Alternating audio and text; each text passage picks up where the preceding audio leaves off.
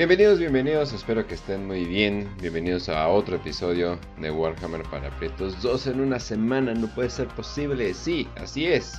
Ya estamos aquí, listos eh, después de haberles dado las noticias. Pues hoy vamos a hablar de un tema eh, relativamente nuevo, eh, pero, pero no tan nuevo. O sea, nos, nos estamos refiriendo al asedio de Cetonia eh, que pues si ustedes saben algo de, de 40k, dicen, ah caray, Cetonia, pues esa madre ya, ¿no? Ya, ya, ya, ya. Ya es historia antigua. Sí, así es. Vamos a estar hablando de Warhammer Age of Darkness y les vamos a estar resumiendo qué pasó en todo este desmadre. Ya saben, antes de cualquier cosa, Facio, ¿cómo estás?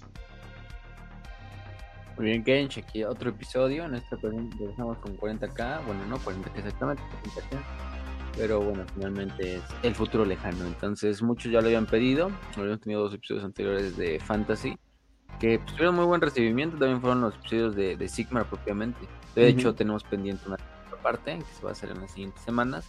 Pero también los fans de Fantasy no, no, no, no se preocupen. Va a seguir ese episodio, no se va a suspender, no se va a olvidar. Pero bueno, en esta ocasión, eh, el buen Kill, que va a estar aquí con nosotros, nos propuso una idea muy interesante, aprovechando que él ya había leído este, este, este, este libro de The Age of Reckoning, Siege of Cetonia. Entonces, o más bien, Age of Darkness, más bien, de Siege of Cetonia. Em, y pues vamos a hablar de este pequeño episodio de la herejía de Horus, que acaba de salir, es reciente, porque no es así como tal de las novelas de la Horus Heresy, así eh, original. De hecho, salió con esta nueva edición de Horus Heresy, del juego de mesa. Eh, y pues vamos a hablar de, los asedios o del asedio de, de Cetonio, el planeta natal de los hijos de Horus. Entonces, pues imagínense que, va a ser una guerra donde los hijos de Horus van a tener que proteger todo su orgullo porque es la tierra natal, su tierra en la cual ellos proceden, su cultura, su identidad, la cual en teoría también procede su primarca, atacada por los famosos puños imperiales, ¿no? Entonces, pues va a haber este putazos, putazos de ambos lados. Y pues nada, ahorita a ver Kill qué, nos va diciendo. Pero bueno, un saludo a todos y espero que lo disfruten. Así es, así es. Pues esto casi casi es como un club de lectura. pero, pero les vamos a tratar de resumir todo esto que pasó. Y esos dos monitos especiales, que uno con cabello largo y otro de los puños como con barba acá, bien veterano, se veía todo el mundo, ¿quiénes son esos? Pues termina siendo que no solamente tienen una historia, sino al parecer también tienen una referencia desde hace mucho tiempo. Entonces, pues aquí les damos tantito del contexto. Ya, pues preséntame, ¿no, güey? Claro que sí. Eh, es, que es, que estaba viendo dónde tenía la imagen y no tengo. Ah, ya, pensé que, estaba, que querías que ya interviniera yo. Dije, pero pues mínimo diles que aquí estoy. Y, ay, viene Kill, güey. No, no, no, me, voy a ir al trailer, me voy a ir al trailer porque no mames, de, de, plano no, no se puede. Pero bueno, eh, sí, dije la imagen chingada madre, pero sí, también nos acompaña nuestro más fiel servitor, Kill, ¿cómo estás? Tú elegiste un servitor. Tú elegiste un servitor. sí, sí, sí, no, yo me siento identificado con el humilde servitor, güey. Yo, nada de que, ah, yo soy un, yo soy un amo de la noche leal, güey. Yo no ando larpeando de que su pinche madre, güey. Yo, ah, yo soy sencillo, güey. Yo acá soy el, como les decía en el grupo, güey, yo soy el pinche, ¿cómo se dice? El, el janitor, el el conserje del grupo, güey. Yo nomás limpio sus porquerías y ya, güey. Pero no, pues ya un gusto ya estar aquí de nuevo con ustedes, güey. Este, acá con este tema que está como curioso, ¿no? Porque, o sea, es como de lo más nuevo que hay de la herejía de Horus, pero también, de hecho, es lore súper antiguo, güey, que apenas como que se le empezó a dar un poquito de trasfondo más allá de de una mención. Eh, hay un saludo al buen Roy del grupo que fue el que me dio la idea de leer este códex porque me estaba platicando ahí algunas cosillas de la herejía de Horus viejas, del asedio de Ingwit y todo eso. Y pues ya de ahí surgió la idea, leímos esta madre, eh, vine a platicar aquí con Keiichi Facio y pues ya, aquí estamos listos para ver una de las batallas pues, más raras, ¿no? Que vamos a, que hemos comentado hasta ahorita, vamos a ver cosas que realmente se salen de las expectativas, bueno, por lo menos para mí, güey, fueron como que cosas que normalmente no me... Uno no se imagina, pero bueno, ya vamos a ir viéndolas en el transcurso de la, de, la narración. Ay, cabrón. Ajá, güey. Entonces vive en nuestros corazones. No, güey, pues vamos a ver hasta mm, literalmente unos güeyes destruyendo a pie a unos titanes, güey. Entonces, así nada más ese es el pinche, el avance. Ok, ok, perfecto. Entonces, pues ¿dónde empieza eh, es, este códex? ¿Cuál, sería lo, ¿Cuál sería lo más relevante para todo esto? Ya, no. Me quedé pensando, mi pinche hipocresía, ¿no? Porque, o sea, lo primero que hice cuando salí aquí, güey, en el programa fue decir, a mí no me gusta 30k, güey. Los dos programas que he hecho fueron de 30k, ¿no? soy un, soy un payaso, güey. Pone ahí la de soy un payaso de fondo de José la vida, La vida es una tómbola, no te preocupes. Ándale.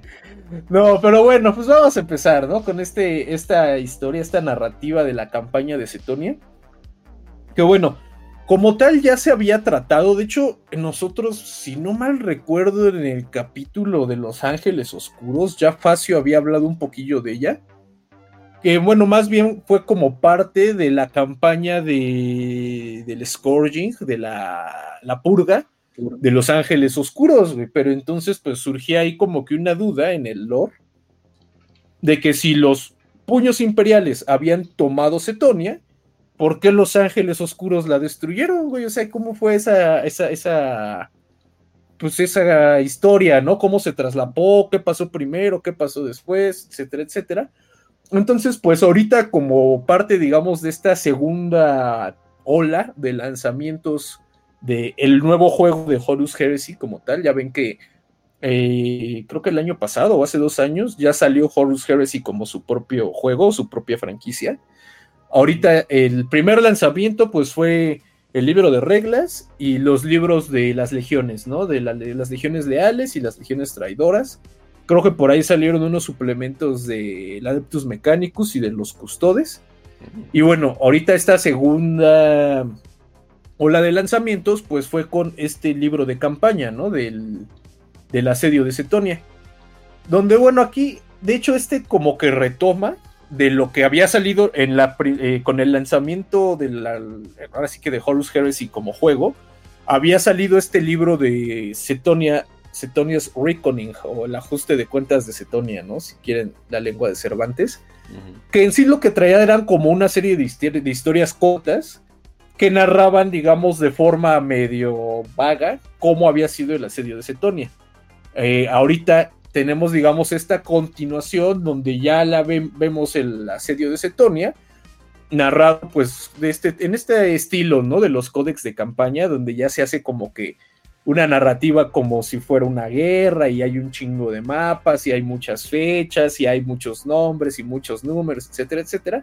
Entonces, pues así vamos a estar eh, viendo cómo se dio esta batalla, ¿no? Que es bien curiosa porque realmente no fue una batalla estratégica, no fue una batalla que definiera el curso de la guerra, no fue un punto clave para, no sé, las operaciones de Horus ni de los imperiales.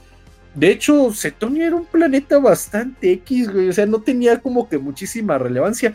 No tenía grandes este, manufactorums, güey. No, no era.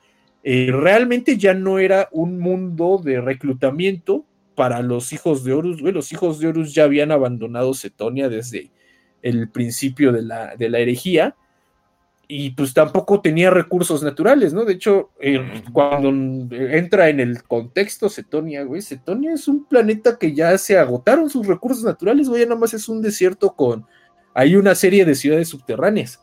Entonces, pues, a ver, ahora sí que pues, valga la pregunta, ¿por qué se le dedica una campaña completa a una guerra que pues no tuvo ningún valor, ¿no? Más allá que el narrativo. Y pues bueno, ahorita vamos a ver eso. Güey.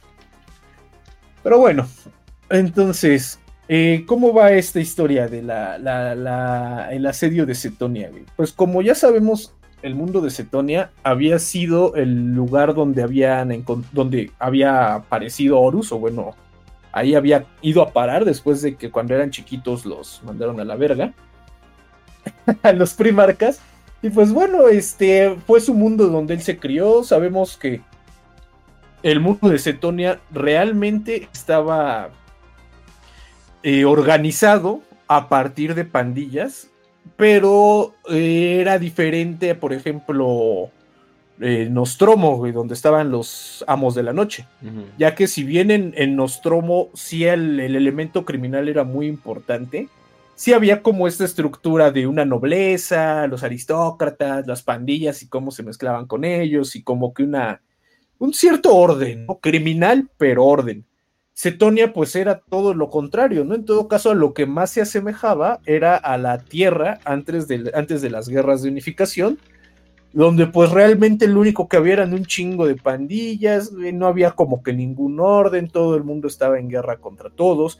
Igual como era un mundo que ya había dado todo lo que tenía que dar, ya se había agotado su riqueza mineral, pues lo único que realmente quedaba eran las ciudades subterráneas que se habían construido en algún momento, donde pues fue lo último que quedó, ¿no? Donde la, gente que quedaba ahí en Cetonia pues se fue a refugiar y pues ahí llevaban su vida, ¿no? Realmente peleando por estas ciudades subterráneas y por los pocos espacios baldíos, los yermos extensos que había entre ellas, ¿no? Y bueno, es en este contexto donde Horus va a llegar. Eh, en el capítulo de la Legión Negra ya hablaron mucho allá a profundidad de todo este proceso de, cómo Horus llega aquí, se da cuenta que es un primarca, entonces no tiene mucho caso que lo, lo tratemos. Mm. Pero bueno, una vez que ya se da todo este proceso y comienza en, en Terra, termina la guerra de unificación y comienza la Gran Cruzada, Cetonia va a ser uno de los primeros planetas que se reintegren a eh, al orden imperial, ¿no? ¿Por qué? Porque estaba relativamente cerca del planeta Tierra. No implicaba un gran viaje espacial como llegar a, a, a Macrash o llegar a Colchis o llegar a, a, a Barbarus. Entonces, ¿qué es lo que vamos a tener aquí? Pues que realmente, eh, por ejemplo, nos empiezan a dar un poco más de, de, lore que no teníamos, que no se, no se había contado. Que por ejemplo nos cuentan que la primera legión que encontró el planeta cuando se hizo por primera vez contacto con ellos, la primera legión que llegó fueron los cicatrices blancas, todavía sin Yagatai Khan, ¿no? Sino todavía venían como que en su forma de las guerras de unificación. Y eh, los cicatrices blancas bajan al planeta y comienzan pues a realizar ahí como pues una revisión, ¿no? A ver qué hay, qué recursos podemos encontrar. y pues lo único que se encuentra es está horrible, es un desierto gigante. ¡Vamos! Exacto, güey, hasta los humanos que hay son bien castrosos, güey, son puros pinches pandilleros, te quieren talonear, te piden cambio. Entonces, güey, curiosamente, antes de encontrar a Horus, pero una vez que conocieron Cetonia, los cicatrices blancas regresaron a la flota de la Gran Cruzada y ellos recomiendan que se le haga exterminatus al planeta. Dicen, realmente no hay nada de valor ahí y la gente es muy castrosa, güey. Al Chile destruyen ese planeta, güey, no hay nada que ganar. Pero pues ahí, eh, digamos que se terminó imponiendo el buen juicio y se dieron cuenta ahí eh, los, los, los líderes, pues, de la Gran Cruzada en esta etapa temprana si ven algo de valor en Cetonia, más allá de pues de cualquier falta de pues recursos que, pudiera haber. O sea, es que, o sea, ¿qué haces con un planeta que ya pues ya se acabó completamente? Lo declaras un este. Es como los pingüinos de Madagascar, nada más lo ves y es como. Está horrible. Pues, Está bien culero, sí, güey. Pero, güey, es que ese es el tema, como hasta la gente allí es bien castrosa, güey, pero entonces los pinches líderes de la Gran Cruzada dicen, güey, pues que nos estén chingando ellos, a nosotros, a que estén chingando a alguien más, güey, pues jálate a esos mugrosos, güey. Y entonces por eso se decidió dejar Cetonia en pie. Se le consideró como un buen mundo para reclutamiento, pues en un primer momento de la Solar Auxilia, ¿no? Esta versión de la Gran Cruzada de la Guardia Imperial. Y eh, más adelante, pues ya cuando se encuentra Horus y llega, hay esta reunificación con los lobos lunares, pues se vuelve no solo un mundo de reclutamiento para el ejército imperial, sino también para la legión, ¿no? Y aquí, pues, digamos que es donde Cetonia va a pasar de ser, pues, este pinche mundo apestado que nadie quiere, a un mundo ligeramente menos apestado, güey, nada más por el simple hecho de que pues ahí era el mundo natal de Horus, que era pues wow, ¿no? El héroe del imperio. Y pues solo por eso se le empezó a dar ahí como que un poquillo de apoyo, güey. Le mandaron ahí que sus pinches ayudas sociales, que una beca, que, que la, beca para los de tercera edad de Cetonia, güey, etcétera, etcétera. Y pues el planeta empezó a agarrar otra vez impulso, ¿no? Dejó de ser este pinche desierto con ciudades subterráneas destruidas para ser un desierto con ciudades subterráneas que pues no estaban tan destruidas.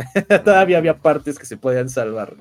Aquí tal vez lo, más rescatable de esta parte, que es interesante, es eh, el único, el único Spire, el único, ya saben, estas torres que se coronan pues las, las ciudades colmena del imperio. El único Spire que quedaba eh, en pie en todo Cetonia eh, Horus, ya que en su papel de primarca, lo adopta y lo toma como su fortaleza personal. Y en la mera punta pone pues su sala de trono, en, la, en esta forma de que pues Cetonia técnicamente se volvió ya su, su propio que, protectorado, por así decirlo. Y él desde la, punta de, esta torre, ajá, efectivamente, se va a llamar la puerta de Lupercal, ¿no? Que va a jugar un papel importante durante el asedio. Y bueno, ya, aquí de ahí que en adelante, lo demás es historia, güey. Horus empieza a hacer sus chingaderas, este, Lorgar empieza a hacer sus chingaderas, empieza la guerra, empieza la, masacre de Eastban, que bueno, ya sabemos qué pasó ahí. Y pues ya nos ponemos como tal en el contexto de la herejía de Horus. Ahora, eh, como tal, hubo no un asedio de Cetonia, sino hubo dos. Eh, hubo un primer asedio de Cetonia, ajá, mm. que fue, digamos, una vez que ya comenzó la herejía, ¿no? Inmediatamente cuando se pues llegan las noticias a Terra de todo este desmadre que había pasado en Isban y llega este Nathaniel Garro con las noticias y también se enteran de, por ejemplo, la, la quema de Próspero, pues Dorn empieza a movilizar las fuerzas, ¿no? De, eh, del, del imperio y pues comienza a, preparar las defensas del sistema solar y de la galaxia, ¿no? Los espacios importantes del imperio. Y pues uno de los puntos que destacan para Dorn es efectivamente Cetonia, más que nada por su cercanía con la Tierra. De nueva cuenta, ¿no? No era un planeta tan importante en temas de manufactorum. Y pues, a pesar de que sí era el, punto, digamos, el planeta natal de Horus y donde se era el origen de los lobos lunares o los hijos de Horus para este punto, había perdido en cierta medida su papel como mundo de reclutamiento. Entonces, ¿qué es lo que hace este Dorn? Eh, nada más para evitar sorpresas, principalmente por el hecho de la cercanía con Terra, eh, lanza una expedición, una expedición para tomar Cetonia y pues evitar ahí cualquier ataque inesperado, ¿no? Que se forme una base de traidores directamente en el espacio mm. del sistema solar, ¿no? Y bueno, este primer asedio de Cetonia va a ser relativamente corto y relativamente, ¿qué será? Pacífico, por así decirlo, al menos comparado con lo que va a venir más adelante. Así como la Sí, la que le dio ahí el Messi al Filadelfia. no, porque aquí no los ayudó el árbitro, güey. Aquí no. Uh. Efectivamente, Viene, viene esta primera chinga donde va a ser un ataque coordinado entre eh, los puños imperiales, especialmente eh, el, el, noveno y el décimo cuarto batallón de los puños imperiales. les, le escribí puños espaciales, todo pendejo, güey.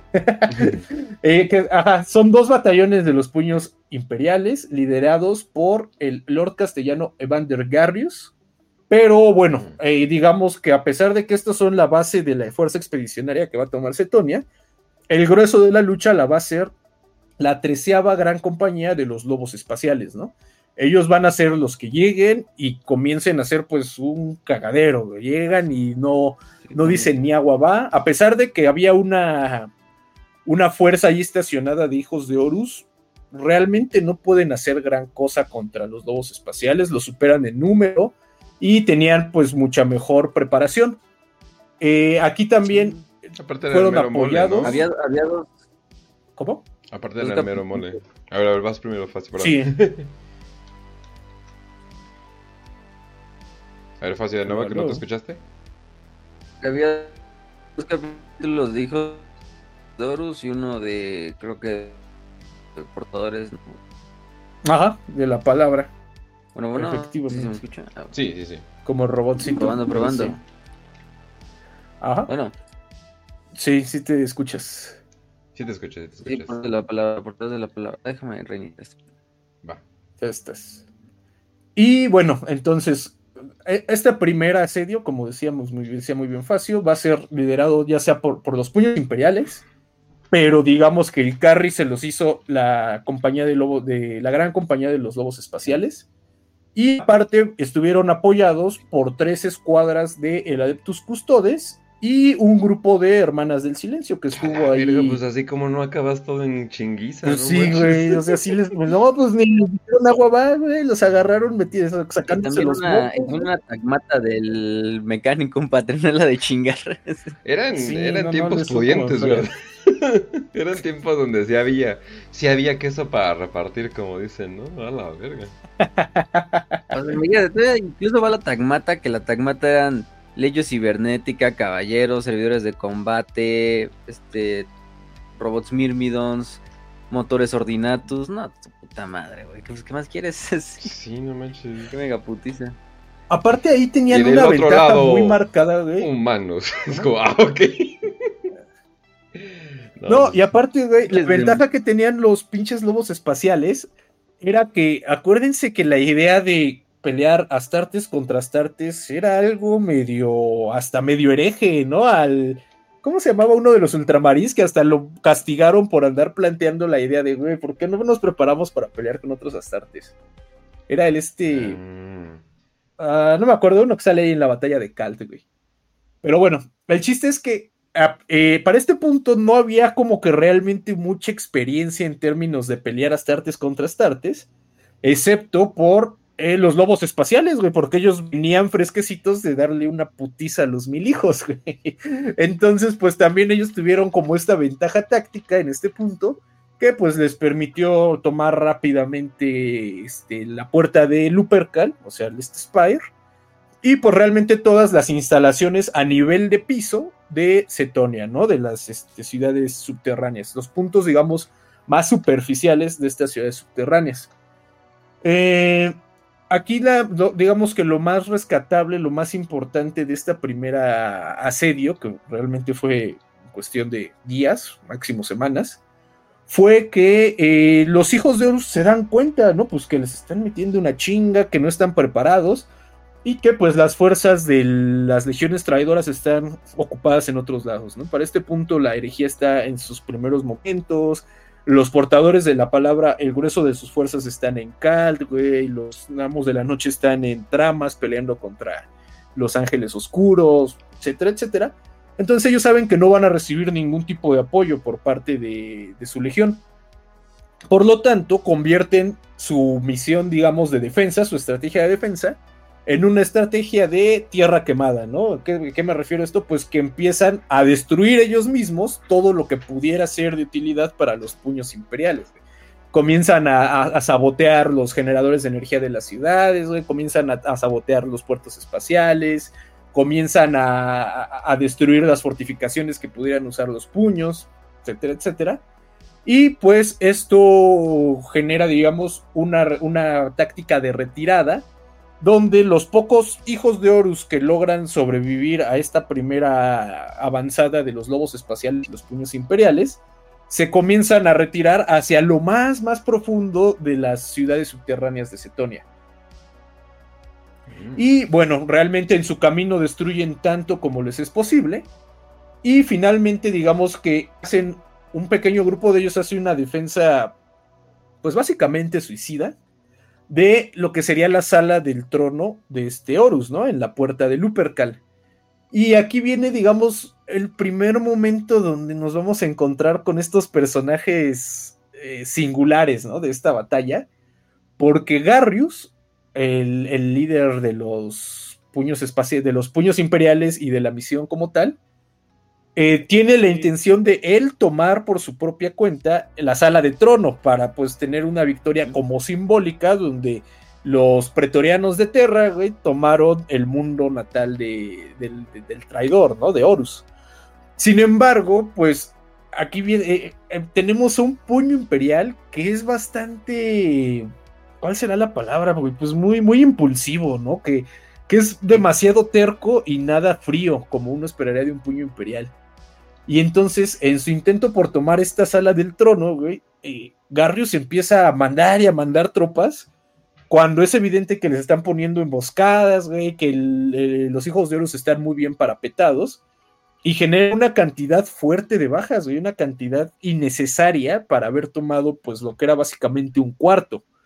Entonces aquí vemos esta parte de un puño imperial bastante caliente en su en su actitud, en sus ánimos, y que también, pues vemos que medio le valen verga a sus soldados, güey. O sea, evidentemente los astartes no son así de, ay, cuida a tus soldados, güey. No, trátalos con algodón. Pero pues este güey también se está pasando de verga, güey. Deja que maten eh, soldados en, armadura de exterminador, güey, que manda a los humanos por delante como carne de cañón. Y pues él lo que le importa es su meta, güey, que es ser el que conquistó Cetonia, güey, y de esta forma quedar bien con Dorn para cuando Dorn vaya. Sin embargo, pues, para su mala suerte, Dorn nunca se va a aparecer en Cetonia, güey, y difícilmente se va a enterar de lo que está pasando ahí, güey. Entonces, ahí tenemos. Pinche yo Ajá, ese pinche morro que lo mandé ahí por un mandado. sí. Sí, pero pues. La pueden Sí, sí está bastante chida, Pero esta fue de Forge World o sí salió como para la venta. Esta salió hace poco. Sí, ¿verdad? Ah, ya, te, ya, ya, tenía escrito de Lord desde hace ya chingos. O sea, no es nuevo. El, el, Evander ya se le había mencionado. Se le dio el Lord nuevo con esto del ácido de cetonia. Y le sacaron la miniatura. De paso. Mm. Oh, muy bien, muy bien. A vergas. Y bueno, pues ahí termina, digamos, esta primera, primera asedio de Cetonia. Fue una victoria aplastante para el imperio, pero pues finalmente una victoria medio vacía porque no generó ninguna diferencia, no permitió alguna victoria táctica o algo así, sino que pues simplemente lo pudieron poner ahí en su lista de pendientes, ¿no? Así, tomamos Cetonia, táchalo y ya. Y y bueno, aquí para este punto, esto está comenzando, esta batalla se da al principio de la herejía, poco después de la quema de Próspero. Entonces, pues lo que sigue son básicamente que siete o nueve años, no recuerdo cuánto dura la herejía, eh, de guerra, ¿no? Total. Y bueno, básicamente aquí lo que tenemos es eh, una serie de sucesos que van a estar pasando en Cetonia a, a la par de eh, del resto de la herejía, pero que pues van a permitir eh, saber, bueno, van eh, a, tener influencia más adelante, ¿no? Eh, en primer lugar, pues vamos a tener, por ejemplo, la caída de Paramar en ese mismo año, donde las legiones traidoras toman uno de los mundos más fortificados y de los puntos claves de la defensa de Dorn, y esto va a hacer que Dorn se dé cuenta de que pues realmente están peleando en desventaja contra los traidores y no pueden estar perdiendo, este, ¿cómo se llama? Eh, tropas, ¿no? No pueden prescindir de nadie. ¿Y qué va a hacer esto? Pues que realmente Dorn poco a poco comience a retirar a las fuerzas que estaban estacionadas ahí en Cetonia. Primero se van los lobos espaciales, ellos continúan pues con su campaña y también comienza a retirar tanto a miembros de los puños imperiales, miembros del Mechanicus, hasta la misma ejército imperial que estuvo participando en la batalla, lo comienza a retirar. ¿Y qué es lo que pasa? Pues que Cetonia va a quedar hasta el final de la herejía con una reserva bastante magra, ¿no? No va a haber como que una fuerza de, choque tan fuerte que, si no mal recuerdo, terminan siendo algo así como 8000 astartes los que van a quedar estacionados en, en Cetonia. Que bueno, ustedes dicen, ay, son un chingo, pero pues Estábamos hablando que en la herejía las fuerzas eran de, decenas de miles, ¿no? Hasta de cientos de miles de astartes. Entonces, pues sí, es una fuerza relativamente chiquita. Eh, de ahí en adelante, pues también va a estar la tormenta de la ruina que van a generar los, los, portadores de la palabra durante la batalla de Kalt. Que, pues, por si fuera poco, eh, Cetonia no solo va a quedar eh, con pocas fuerzas, sino que también queda medio incomunicada, ¿no? Del resto del, de la galaxia. Y pues va a ser difícil cualquier intento de misión para ir a abastecerse a Terra o algún mundo del Mechanicum, por lo que también ahora están tanto con poca fuerza en términos de, personas para pelear, pero tampoco tienen tanto material de guerra como para establecer así una defensa impenetrable, ¿no? Como les gusta a los puños imperiales.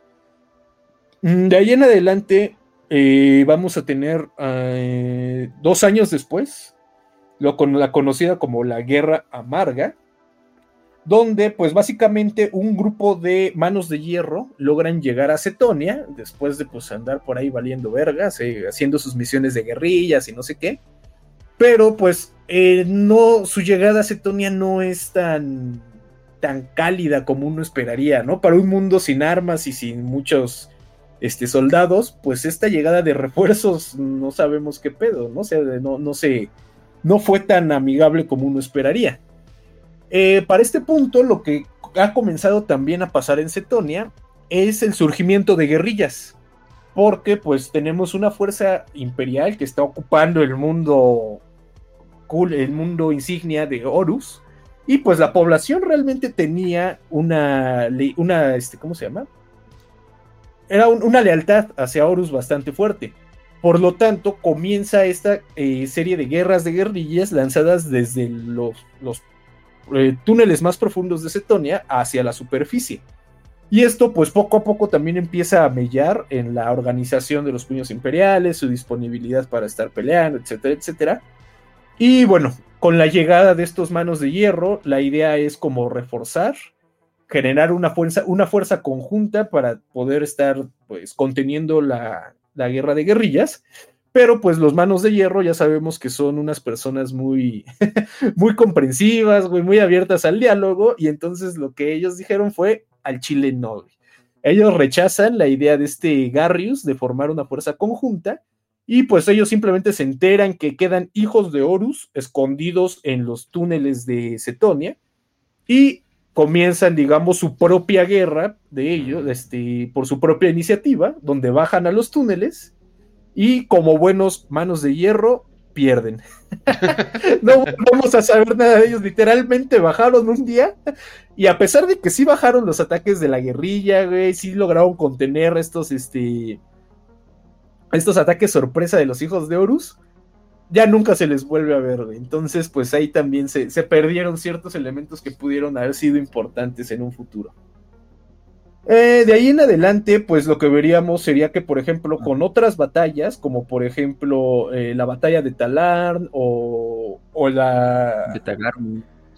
¿Mande? Ajá, la de Betagarmon. Mm, Cetonia se termina convirtiendo en cierta forma como un refugio para las fuerzas que van quedando dispersas en la defensa del sistema solar.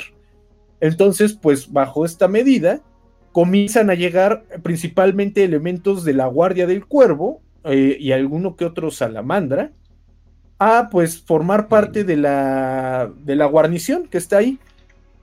No son grandes en número, pero pues sí van a aportar en cierta medida tanto material de guerra como soldados, ¿no? Que pues hacían bastante falta. Y aquí hay algo bien curioso. Dentro de esto, de hecho, dentro de los primeros que llegan como refugiados a Cetonia, va a llegar una, una hueste de 3.000 astartes de los mil hijos. Pero curiosamente son mil hijos leales, son mil hijos que no tuvieron como que este punto de, de seguir a Magnus después de la quema de Próspero. Y pues más bien ellos se fueron, güey. Ajá, exactamente. Pues no se les perdona, güey. Bueno, se les dijo así como de vayan y cobren su pinche deuda que tienen con el emperador con su sangre, güey. Exacto de hecho, Garrius, güey, los va a estacionar en un lugar que se llama el Farus Obscurus, que era como este punto de transmisiones astropáticas. Y pues él les dice, ¿saben qué? Primero lo primero, lo primero, me dejan sus juguetes, güey, me guardan todas sus cochinadas. Y entonces un grupo de hermanas de, del silencio, güey, fueron y les recogieron, pues, sus armas este, que estaban imbuidas con poder psíquico, les recogieron sus libros de hechizos, sus manuscritos. De hecho, también nos comentan que ellos traían autómatas, pero eran diferentes a los autómatas del Mechanicus o de los manos de hierro. Eh, en el sentido de que no se movían pues por procesos computarizados, sino que eran autómatas controlados por poderes psíquicos los cuales pues también son como, ¿cómo se llama? Pues se les decomisan y pues Garrius les dice, ¿saben qué? Señor, esos son zombies, no son autómatas. Ándale. Está como que medio muerto, pero está vivo por mi magia, pero es un autómata. Así, no, señores. Sí, pero brilla, pero brilla. Acuérdense de la regla de Warhammer. Si tiene lucecita azul, es de poderes psíquicos. Y de vez en cuando, y de vez en cuando dice, he visto la oscuridad. Es como, ah, ok. cállate, le dice, cállate, güey. Estamos, estás viendo que nos están regañando y estás haciendo tus mamadas. Hijos de la verga. Sí. No, y era la quinta hermandad liderada por Sul Contep, ¿no? Que era el líder de los mil hijos que iban ahí con, Efectivamente. De hecho, es el que estaba en la imagen, en la imagen esa donde pusimos como promo, donde se ve así un mil hijo rodeado por Dreadnoughts de la de los puños contra unos Galborbak, supongo, por lo que se ve. Es este Sulcontep, ese mero de ahí. Entonces, sí. Bastante. Era, ¿cómo se llamaba la escuela de los que movían así como el fuego, güey? De los mil hijos. La escuela Pirae. Ándale, Pirae.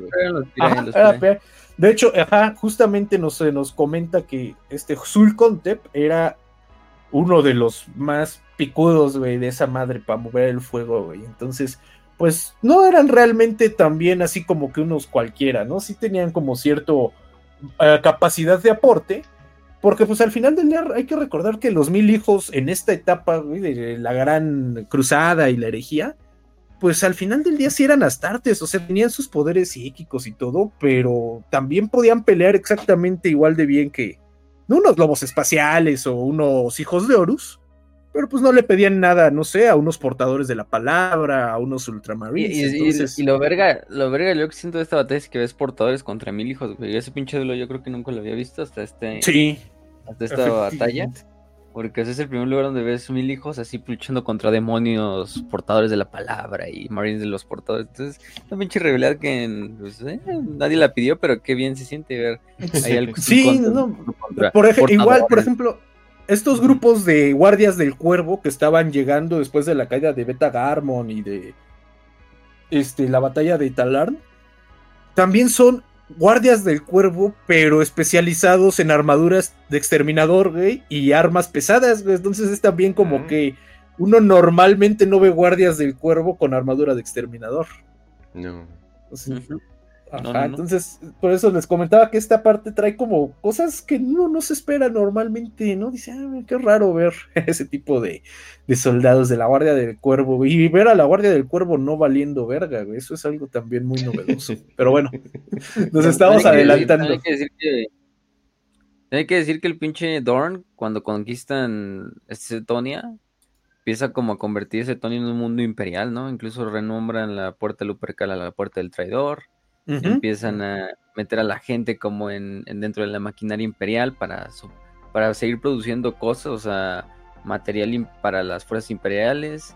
E incluso los puños siempre se ponen a reclutar este gente de, de Cetonia para la legión, o sea, para ser los marines. Entonces, cetonianos van a terminar convirtiendo en puños imperiales. Justamente, güey. Y de hecho aquí vamos a ver algo bien interesante que no se había tratado mucho en el lore que son los inducidos, güey. Los inducidos van a tener un papel muy importante en esta batalla. Que bueno, ¿qué son los inducidos, güey? Son este, digamos, programa de emergencia que se aplicó tanto entre los, las legiones traidoras como entre las leales, de generar marines espaciales, pero a lo pendejo, güey, para intentar reponer tantas bajas que se estaban generando. Y entonces, si por ejemplo la formación de un marine espacial podía tardar entre 10 y 20 años, aquí los estaban sacando en dos años, en un año, en tres años. No, la misma. Y para hacer esto. Pero de sí, efectivamente. Aquí fueron dos grandes, digamos, factores los que permitieron generar este programa de los inducidos, que fue el primero, la, una gran tasa de mortalidad entre los reclutados. Si de por sí reclutar un humano y volverlo unas tartes bajo el proceso normal, pues realmente causaba que se murieran la mayoría, Aquí se generaban unas pinches matazones con tal de reclutar un par de marines imperiales. Y esto va a ser algo que sufre fuertemente la población de Cetonia, ¿no? La, eh, que se secuestraba a parte de la población y se le sometía pues a estos experimentos brutales por parte de los puños imperiales para reabastecer sus números. Y la segunda, digamos, medida extraordinaria que se tomó aquí fue el uso de terapias hipnóticas mucho más manchadas que las que normalmente recibirían los astartes. Mucho del entrenamiento astarte. Ah, dale, dale, fácil. No, o sea, pues justo eso, o sea, lo que quieren hacer los puños imperiales sabiendo que es una población que es de por sí rebelde, que es la, pues, la, de Cetonia, que su lealtad pues en cierta parte está con Horus, obviamente estos paquetes de obediencia, de hipnosis, se hacen mucho más fuertes y se les pone mucho enfoque para evitar que estos güeyes van a inducir a la legión, pues se pasen ya cuando sean Space Marines del lado de Horus, ¿no? Pero el problema es que aquí el problema también era de que o sea, venía la pinche, venían los piños imperiales a tocar la puerta de tu casa, se llevaban a tus cinco hijos que tenías, güey, los metían a este pinche programa de inducidos y la, los hacían startes. Y si los escondías, güey, a lo mejor los escondías en un túnel para que no llegaran los puños imperiales eh, en la noche a llevárselos. Pues dentro de los túneles los secuestraban los pinches hijos de Horus que estaban guerrilleros ahí, se los llevaban igual para hacerlos inducti o inducidos, pero de Entonces las dos legiones estaban en su, en su máximo apogeo con estos pinches inducidos así haciendo Marines a pinche cantidades industriales. Bueno, más los puños, pero, pero pues los rebeldes también no se quedaban atrás. Entonces metieron un putero de, de inducidos, hicieron incluso laboratorios y bases secretas en, el subterráneo para seguir con este programa también de inducidos. Entonces, pues estás por la verga por los dos. O sea, si no te llevan los puños imperiales, te llevan los hijos de oro. Ahora sí que. Me imaginé a, como cuando llegan aquí los del Inegi, güey, que traen su sombrero y su chalequito, así que dice Inegi, que dice, ay, te venimos a entrevistar para conocer el país, pero hay que llegaran los puños imperiales, güey, tocan a tu puerta así con su chalequito, ah, venimos por sus hijos para defender Cetonia. Y todo así de, pero ustedes son los invasores, cállese, cállese, ven sus hijos. No, y lo más irónico es que me estoy adelantando un poquito, pero para, para, el, para el segundo asedio un tercio de los imperiales que están, puños imperiales que están defendiendo el planeta, van a ser nativos de, de Cetonia, van a ser cetonianos, mientras que la mayor parte de los hijos de Horus que van a querer recuperar su mundo, van a ser extranjeros nacidos en otros mundos, que ni siquiera son cetonianos. Entonces se ve bien curioso, ¿no? Los cetonianos están peleando por los puños imperiales, güey, y gente que nunca ha pisado Cetonia, güey, quiere recuperar lo que se supone que es su planeta natal, pero pues no, no, no saben ni qué pedo. Eh, esto va a causar un fenómeno ahí muy curioso, güey, que es la, la división en las legiones, tanto en las traidoras como en las leales, entre estos inducidos o inductí y los, pues, digamos, veteranos, güey, los que han peleado desde la Gran Cruzada, güey, que, han que pelearon desde el principio de la herejía. Hay incluso veteranos de las guerras de unificación. Y pues ellos están viendo a estos morros, güey, que no pasaron por los rituales, que no pasaron por los entrenamientos, que nunca han peleado, digamos, mano a mano, güey, junto con sus hermanos de la Legión. Y resulta que un día llegan y dicen, pues sabes que este güey, de hecho, tiene más rango que tú, güey, porque había inducidos que empezaban con rango así ya de capitanes, güey, o pinches sargentos, etcétera, etcétera. Y pues sí, genera bastante, no enemistades, pero al menos sí incomodidades en todos lados, güey, tanto entre los leales como entre los, los traidores. De hecho, por ejemplo, en, la, en este libro de El ajuste de cuentas de Cetonia, se nos revela eh, un pequeño detalle, güey. Que es que si ustedes se van a estos nuevos monitos, güey, que han salido de la, de la herejía de Horus, los estos eh, marines Mark VI, los que traen su, su pito, sus armaduras son bastante bastante magras, güey. No tienen ningún tipo de adorno, no tienen insignias.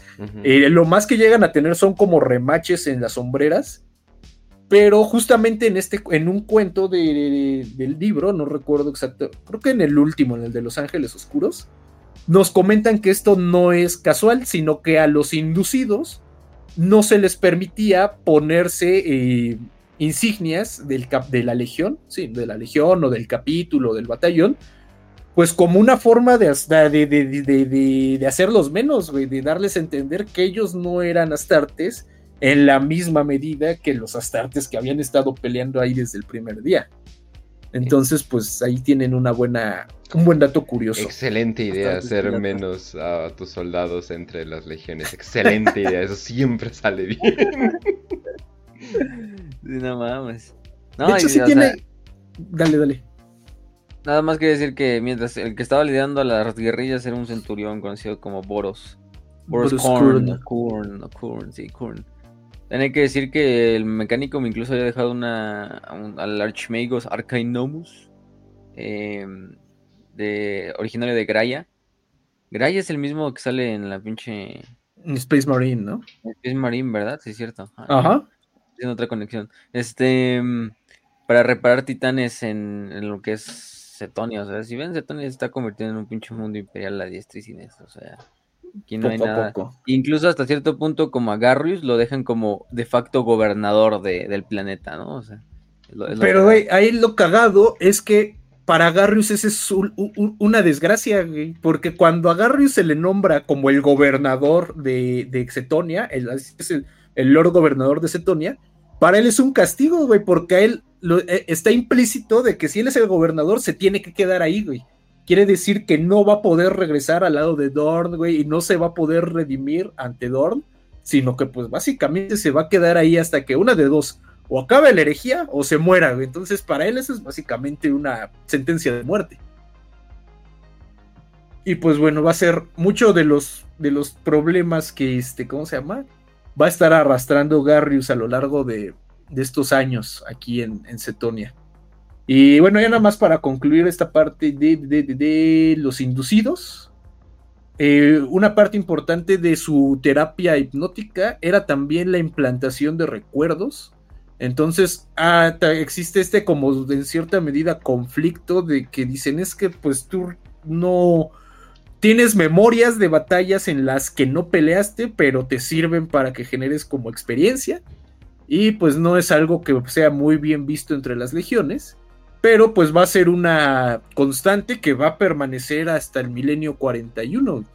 Toda esta parte de las terapias de, hipnosis extremas van a ser, bueno, se nos comenta que es uno de los métodos por medio de los cuales las legiones como los guerreros de hierro y los devoradores de mundos todavía en el milenio 41 siguen teniendo tropas porque pueden usar estos procesos para reponerse a pesar de que pues hacen pura mamada, ¿no? Esas dos legiones.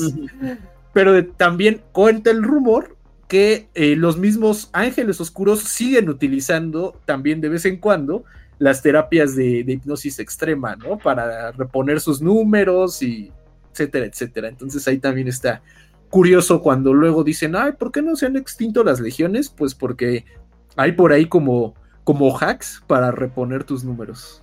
Oh. O sea, le hicieron como Neo en The Matrix, de que le metieron en la maquinita y, ah, ya sé Kung Fu, ¿no? Ya sé. sí, más o menos, ¿eh? Yo creo que sí, así. Exactamente.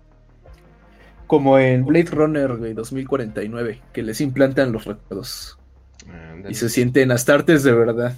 Pero bueno. seguimos. Entonces, pues ya tenemos. Ah, no, y nos faltó una última cosa de los mil hijos. Fueron tres mil Astartes de los mil hijos que llegaron a pedirle este refugio a Garrius. Garrius los acepta de mala gana y les quita todos sus juguetes y se los da a las hermanas del silencio que se quedaron estacionadas ahí en Cetonia para que los cuide. Y pues a los mil hijos les dice, ¿saben que ustedes no van a estar con la fuerza principal? Váyanse a un... a este lugar que es el, el, el Farus Oscurus. Y desde ahí ustedes su misión ya va a ser contener a, las guerrillas que están saliendo de los túneles de Cetonia, ¿no? De las ciudades subterráneas. Ya no se metan, güey. Vinieron unos pendejos y se metieron y no salieron. Entonces ya, ustedes solo se paran ahí y no dejan que nadie salga. Y pues ese fue. El cabrón que salga le vuelan la pinche mema ahí, ¿no? O sea, esa fue la tarea con la que se. Eh, bueno, no sé qué dice de mí, pero es como que, güey, Jackson exterminatus hace cinco años, por favor. no, fue que hoy no, vamos a perder la fauna de aquí, güey. No hay nada, güey. la vaquita marina cetoniana que se va a morir. Ah, no. Sí, es como que no mames, tanto pinche desmadre, pero me imagino que la toma de decisiones en medio de la región era la mejor. Efectivamente. Y bueno, ya para este punto ya ha pasado siete años, nueve años, no me acuerdo cuánto. Ah, hay que, se nos vamos, se nos vamos. El episodio de estos salamandras que hace, según llegan, ¿no? En el año 11, en el minuto 31, que finalmente hemos, llega un grupo de, salamandras así de la nada, así random a, a y así, no, pues aquí venimos a reforzar y su puta madre. Lo que en realidad es que es un grupo de la Legión Alfa como en, pues, en disguise, ¿no? O sea, en, encubiertos. Entonces esos legionarios de la, del Alfa pues terminan infiltrándose e incluso trayendo suministros y algunos refuerzos a las guerrillas que están en, la, en, la, en lo subterráneo. Entonces pues es el principal problema, ¿no? O sea, de que, de que también se infiltran por ahí unos legionarios alfa y les traen refuerzos escondidas de los puños que pues, nunca se dan cuenta, la verdad. Aparte de que también... Acaba la guerra, ¿eh? Aparte de que también van llegando otros grupillos ahí de unos cuantos, o sea, así de, imagínate, hoy llegan 20 cabrones, mañana llegan otros 15, así de legiones eh, o bandas de guerra lealistas ahí, pues, eh, esparcidas así, que van llegando a Cetonia después de lo que es el episodio conocido como el Paso de los Ángeles, o de la pinche cruzada esta de venganza de Lion, que también le dicen, este... Entonces también van llegando un chingo de, de... Entonces haciendo una mezcolanza, la mayoría haciendo puños siempre es claro que sí, defendiendo el mundo, pero pues ahí hay de todo, ¿no? O sea, ahí hay un poquito de todo, de mil hijos, como ya vimos, de guardia del pueblo, de hierros, salamandras y cuanta otra chingadera que se les puede ocurrir, ¿no? Entonces, pero sí, o sea, los cabrones, para eso es ya como el episodio de la guerra de las guerrillas, ¿no? Que son tres episodios, primer asedio, el, la, la guerra de guerrillas que dura como siete años y el segundo asedio que empieza en el 13 más o menos ya casi casi el final de la guerra. Ajá, justamente. Y justamente ya para cuando comienza, va, va a iniciar el segundo asedio, lo que va a dar pie al segundo asedio es ya la entrada de la flota traidora al sistema solar. El sistema solar está la, esta batalla en Plutón, güey, la caída de Betagarmon, etcétera, etcétera. Y un grupo de.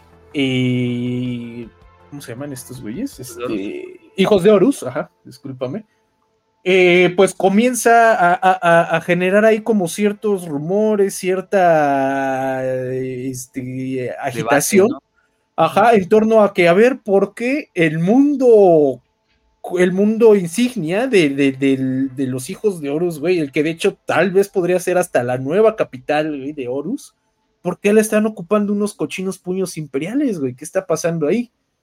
Estos grupos, güey, que están dentro ahí de las legiones que están eh, eh, avanzando hacia Terra, pues empiezan a nutrirse, güey, empiezan poco a poco a juntarse. muchos veteranos de la Gran Cruzada, de la. ¿Cómo se llama? De, la herejía como tal, ya hay veteranos de la herejía, comienzan a juntarse en torno a una sola figura, que es un nativo de Cetonia, que bueno, evidentemente es un, un Astartes, ¿no? Un hijo de Horus, que se llama Beren Ashurhadon o Ashuradon, Ashurhadon creo que es, que va a ser pues este, e, e, este miembro de los hijos de Horus, que va a comenzar a, este, a, unificar a todo este pequeño grupúsculo de Astartes dentro de la legión, de la legión pues con la idea de ir a pedirle permiso, güey, a Horus, de, pues, güey, tira paro, ¿no? Vamos a darle chance de lanzarnos a Cetonia, güey. Y pues así de, ¿cómo? ¿Por qué? ¿Qué? Ah. Lo que tienen en común esos güeyes de este grupito de Beren, o decirle Beren porque su pinche apellido está bien raro, este, es que pues todos somos así acérrimos nacionalistas etonianos, ¿no?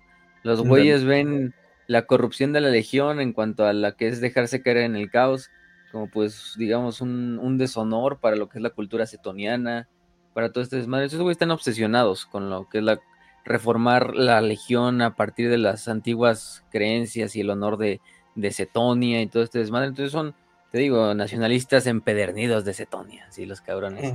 Pero ellos Cetonia es incluso antes que a lo mejor incluso el esfuerzo traidor de ganar la guerra para, para, para, para Horus, ¿no? O sea, son leales a Horus, sí, pero sí tienen esta como esta idea que va en contra de lo que es el resto de la mayoría de la legión, que, que a la legión, pues los hijos de Horus por ese punto ya están hechos mierda, ¿no? O sea, ya... Sí, ya son cagadero, güey, están meta demonio, güey, están todos pervertidos. Sí, efectivamente. De hecho, es muy eh, en este sentido sí son bastante apegados a la legión original, güey, a las ideas de los hasta de los lobos lunares, de hecho, ¿no? Muchos de ellos vienen de la época de los lobos lunares y no sé si por ahí en Loverley tengas las imágenes, güey, de los Vale, verga, va perdiendo el Monterrey, güey. Vale, verga. No, no tengo imágenes de eso, desgraciadamente. No, no, no, no, de eso. De, de, los hijos de Horus, güey. Te pasé por ahí dos imágenes de dos hijos de Horus, así paraditos, viendo a la cámara. En sus armaduras, esos güeyes, ajá, traen eh, marcas y runas que son propias no del caos, sino de las pandillas de Cetonia, güey. Todos ellos todavía tenían muy marcada la tradición de las pandillas, güey, de, de los ah. grupos así pseudo bárbaros. Entonces, pues sí, esos güeyes son cetonianos de hueso colorado. Estas, ¿no? Y por eso. Uh, Me lo estoy reenviando, creo. Ah, eh, ándale, esas meras, güey. Por ejemplo, ahí en sus botas, güey, en sus sombreras, pues traen los dibujitos, güey, que los, los señalaban más que como hijos de Horus, güey, como miembros de una pandilla de Cetonia. Oh. Sí, ahí está la miniatura de Beren, que igual Beren pues tiene todo este eh, parafernalia pues cetoniana así clásica, está con su penacho y todo. Está muy, muy, muy, muy cagado. Em, de hecho, incluso le ponen un nombre, ¿no? A su agrupación, a su culto, a su sociedad que son los verdaderos hijos de Cetonia, ¿no? Los True Sons of Exactamente, los True Sons of Cetonia. se vayan a llamar. O finalmente pues los True Sons, nada más. Ajá, y justamente ya cuando han, han, armado un grupo bastante, bastante nutrido de, legionarios. 20 mil, pues ¿no? más o menos al, al final es lo que, como que forman en cuanto a todo lo que logran juntar. 20 mil astartes, que no es poco, o sea. bastante, güey. Pues que son como pues, 20 capítulos del milenio 41, güey, ¿no? Y hay más. Los Ángeles Oscuros perdieron eso contra Bastor. Aparte, más. si no tomamos en cuenta, además de los güeyes que están ya dentro de, de Cetonia que han resistido los años de guerrilla, que se les van a llegan. Entonces ahí este Beren se dirige directamente con Horus y le plantea, oye, güey, pues sabes qué, tira paro, vamos a ir a Cetonia. Y pues porque nosotros queremos, ¿no? Es parte de nuestra tradición y queremos recuperar ese planeta pues en tu honor. A, Horus honestamente no le importa mucho, o sea, como que acepta eh, más que nada por diversión, güey, más que nada por una, eh, por una, un, motivos este, simbólicos, porque para él va a ser gracioso, o bueno, no gracioso, va a tener cierto significado que se recupere Cetonia al mismo tiempo que se tome Terra. Por eso él acepta eh, mandar una fuerza, pues nada despreciable, a intentar recuperar Cetonia. Eh, curiosamente, sí se nos menciona que hay alguien que se que objeta esta batalla y que dice que no deben de estar mandando fuerzas en capacidad de combate, güey, pues a misiones que no tienen ninguna ningún valor estratégico. Y es Alfarius, güey. Alfarius ahí al lado de, de, Horus, güey, como parte de sus consejeros, de su consejo de guerra. Pues sí se opone, ¿no? Porque no solo van a tener que ir los hijos de Horus, sino que también van a tener que ir acompañados, pues, de elementos que, le, que apoyen al esfuerzo de guerra. Y pues para este esfuerzo no van a ir solo los 20.000 astartes de los verdaderos hijos de Cetonia, sino que también se les van a sumar elementos de tres legiones titánicas, que van a ser la legión Ulricon, la legión Adrastus y la legión Magna. Que, bueno, la legión Magna este, es la que va a aportar un número más importante ahí de, titanes, con la finalidad no necesariamente de ir a apoyar a, los hijos de Horus, sino de ir a pelear contra las legiones titánicas de Graia, que ya nos había comentado este, este Facio porque pues ya saben que Y la Ocedax, las dos legiones de Graia. porque ya saben que hay ahí como que siempre hay pique, ¿no? Entre las legiones titánicas. Entonces, pues ahora ya no solo hay un tiro entre las tartes, sino que también están involucrando titanes. Eh, adicionalmente, güey, a los astartes de los hijos de Horus y las legiones titánicas, eh, se les van a, sumar el capítulo personal de Erebus, de los portadores de la palabra, que era el, ah, la mano flagelada, ajá, de Flayed Hand que bueno, se les van a unir, no necesariamente en grandes números, pero pues sabemos que estos güeyes en cualquier momento pueden hacer rituales del caos, güey, pueden generar menos, este, calborbax, entonces son de temer. Al menos 4000 astartes y otros 8000 como tal irregulares, si lo ponemos así. Este. Verga. Y, al, y al final también se les va a adicionar la nave Sigma 914, que era una legión, era parte de la Legión Alfa. Cagadamente, güey, el, cuerpo que viene en la nave Sigma 914 se pegó a la expedición de los hijos de Horus, güey. se conectaba, digamos, a las, a las transmisiones. Pero nunca hablaban, güey. O sea, esos güeyes nunca aceptaron órdenes, güey. Nunca, este, participaban, nunca hacían nada, nomás ahora sí que esos güeyes se pegaron y dijeron, pues nosotros vamos a ser nuestro cagadero, güey. Entonces, eh, pónganse vivos. Eran, ¿eh? Dos mil legionarios hasta de, de, la Legión Alfa, o sea, nada, tampoco nada, nada pequeña la fuerza. O sea, entonces... pequeña comparación de las demás, pero dos mil astartes, pues nunca vienen mal, güey. O sea, te... Ajá. Entonces, pues ya ahí tienes una buena fuerza bastante, bastante nutrida, güey. Y eso, y eso sin contar, güey, también se nos falta que el ah, mecánico aparte manda tagmatas del planeta de Train y del planeta de Boss. Este, con todo y ordinatus y infantería y vehículos de asedio y todo. Este, y aparte, caballeros del caos de la casa Atrax, 80 caballeros. Que también los lealistas tenían a su casa eh, de caballeros, principalmente la casa Byroni que tenía 60 caballeros. Y también miembros del ejército imperial traidor, o del, de milicias traidoras, que en total juntan como 800 mil hombres en infantería y 500 vehículos. O sea, la mayoría de los este, del regimiento este de los Headhunters setonianos, ¿no? Que es un regimiento eh, pues traidor. De, solar auxiliar, ¿no? sí, exactamente. También originario hasta cierto punto de Setonia. Entonces también tiene sentido que ellos mismos también vayan a Setonia a recuperar algo que pues es suyo, ¿no? Su planeta. este, pero sí, o sea, pues sí, sí Con eso se armó el desmadre, güey. Le dijeron, jálense, tráiganse sus chelas, güey. Vamos a armar un desmadre allá. Y pues comienza, digamos, la entrada de esta flota expedicionaria del traidores hacia el espacio cetoniano, ¿no? Idea, eh, originalmente la idea era entrar en silencio, güey, entrar, eh, intentar tomar por sorpresa a las fuerzas que estaban en órbita en, en Cetonia, de los leales, y eh, tomar como eh, este famoso, le dicen, elevador estelar, que facilitaba la, el aterrizaje, el, bueno, el movimiento de recursos entre naves en órbita y los, el puerto espacial, ¿no? Especialmente el puerto espacial de, de el puerto espacial Atlas, la estación Atlas, eh, eh, dentro de Cetonia. Sin embargo, pues lo que va a pasar es que los pinches este, legionarios alfa, güey, por estar haciendo sus payasadas, güey, entran ellos solos por su cuenta y esto, pues, eh, toma, genera la alarma, ¿no? Dispara las alarmas entre las fuerzas orbitales que estaban ahí en, en Cetonia.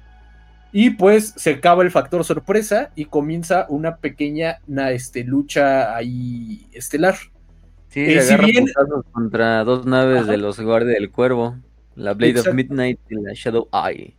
Ajá, eh, las fuerzas que había en la órbita de Cetonia no eran necesariamente muy grandes, güey, no eran la mejor flota, pero pues sin embargo sí, sí, sí, imponían, ¿no? Sí tenían ciertos elementos para defenderse. Y principalmente estaba compuesta por la nave Gloriana, una nave clase Gloriana de los puños imperiales que se llamaba la Carga del Deber, una nave clase Golgota de los manos de hierro que habían ido a estacionar ahí y ellos habían quedado. nave fábrica y todo el pedo, o sea. La Grendel. La ah, Grendel, exactamente. Eh, una barcaza mercante, o sea, de un rogue trader que se llamaba la Warp Spite. junto con 23 naves de línea y 100 destructores y otras naves ligeras, ¿no? Entonces, pues tampoco era una, una flota ahí magra, ¿no? Que se pudiera superar fácilmente. Y especialmente aquí, a pesar de que había una nave gloriana, la que de verdad era de temer era la Grendel, ¿no? La nave de los manos de hierro, porque pues los manos de hierro siempre han tenido una ventaja tecnológica respecto a otras legiones, entonces pues tenía armas bastante, pues bastante letales, ¿no? Que eran de cuidado. Dice que las Golgota fácilmente comparables en poder de fuego a una gloriana, o sea, no le piden nada. Pues y por su lado, los traidores llevaban cinco naves capitales, incluyendo la tumba de oro, que era la nave capital de este Beren, la Sigma 914, que es la de, los legionarios Alfa, y la nave Sacra Astra del Mechanicum, que venía equipada con un arma que se llamaba la Lanza de Luz Oscura. No sé exactamente qué sea, pero pues partía madres, ¿no? Era algo digno de, de Ajá, y junto con ella iban 50 naves de línea, comparada, por ejemplo, con 23 de los leales, y más de 300 destructores y corbetas, ¿no? Entonces, pues era una nave que era una flota que sí superaba en número a la flota imperial, pero pues eh, comienza, ¿no? Digamos, esta batalla eh, espacial donde, pues para sorpresa de nadie, la Grendel comienza a partir madres, ¿no? A pesar de la, de la inferioridad numérica, la Grendel sí tiene la suficiente potencia como para ser un, este, un factor desequilibrante en la batalla. Eh, sin embargo, pues sí, eventualmente esta nave sí cae ante la superioridad numérica y principalmente ante la, esta lanza de luz oscura de la nave Sacrastra y pues básicamente queda inutilizada, ¿no? Pero no lo eh, para este punto la Grendel ya ha hecho lo suficiente daño como para pues inutilizar, eh, acabar con la idea de, una, de un desembarco por sorpresa y de tomar el control de, las, de los espaciopuertos, por lo que Garrius aquí se va a ver en una, bueno, las fuerzas traidoras se van a ver en una disyuntiva.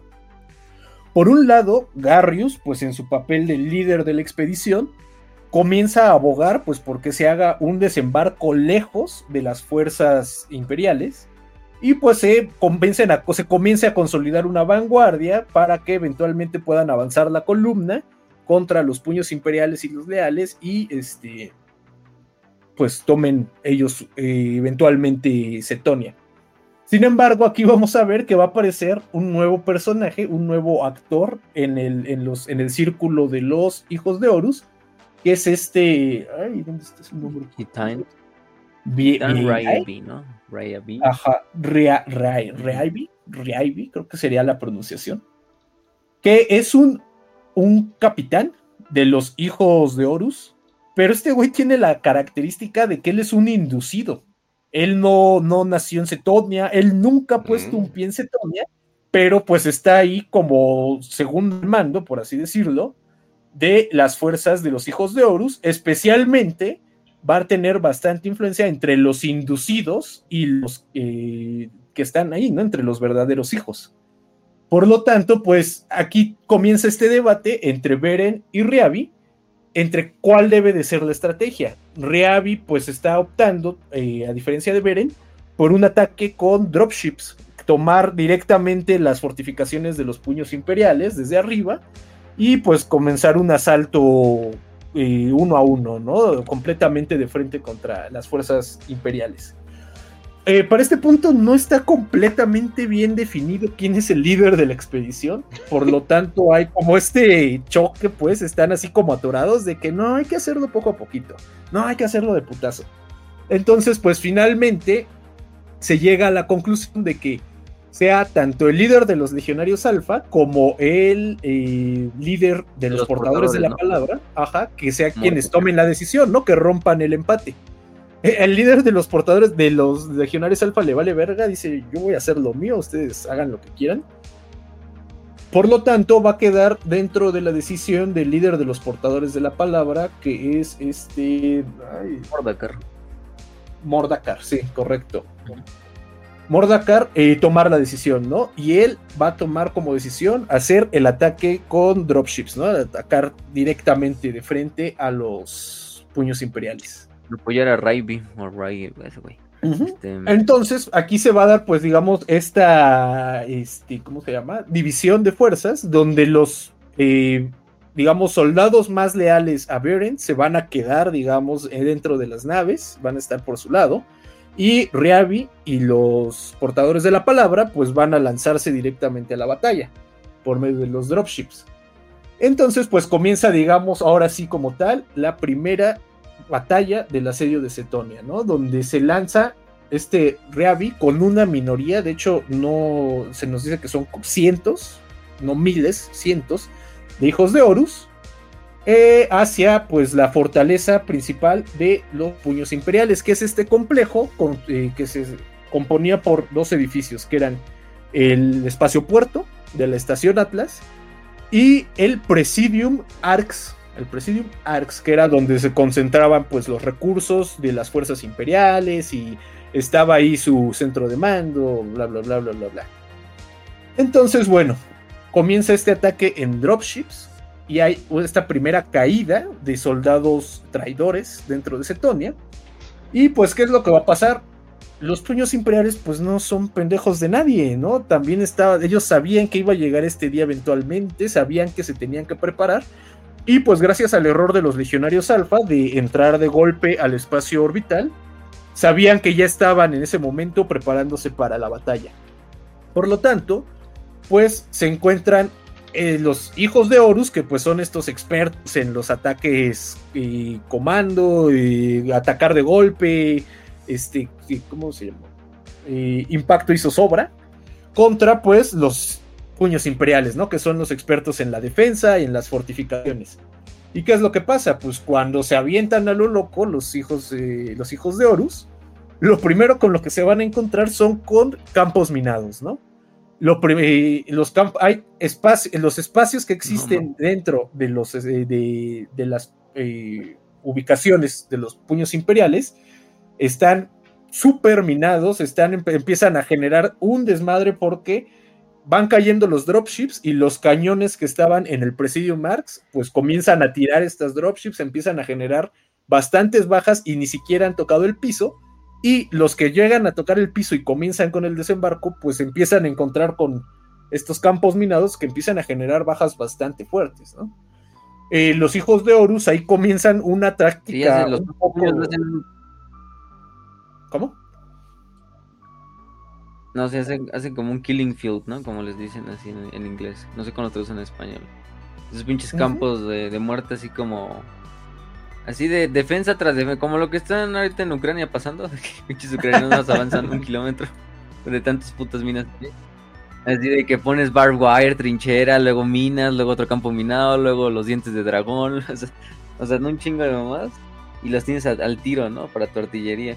Entonces, así le hacen los pinches puños imperiales. Entonces, cualquier güey que llegue ni siquiera llega a tocar el piso y el que le llega a tocar el piso, pues inmediatamente le es, pinche detonado por una mina ahí en, el campo. O sea, también hay que decirlo, pues seamos sean inducidos también por parte de los puños imperiales, pues son los puños imperiales y son los mejores cabrones en el imperio para Defender. una posición defensiva, ¿no? Entonces, creo que hasta cierto punto obvio que iba a haber un chingo de bajas por parte de los asaltantes, sean los hijos de Horus o sean. Incluso Horus, ¿no? Una vez dijo que si, si su legión y la de los puños imperiales agarraban a putazos, iba a ser una un punto así de, infinito como de, de, stalemate, así de que nadie puede contra el otro, ¿no? del asalto perfecto contra la defensa perfecta, ¿no? Pero curiosamente, güey, este encuentro se va a hacer pues ya con con ahora sí que con soldados que difícilmente se podrían considerar o puños imperiales o hijos de Horus, ¿no? Nada más traen los colores, pero no traen, digamos, como tal la identidad, ¿no? De las dos legiones. Pero bueno, total que eh, comienza, eh, a pesar de, esta defensa, sí logra empezar a haber un desembarco de cierto número de fuerzas de este Reavi. Y los pocos que comienzan a llegar, eh, establecen dos estrategias. La primera es buscar dónde parapetarse, buscar dónde cubrirse en lo que se organizan después de este difícil despertar, ¿no? Difícil inicio de la batalla.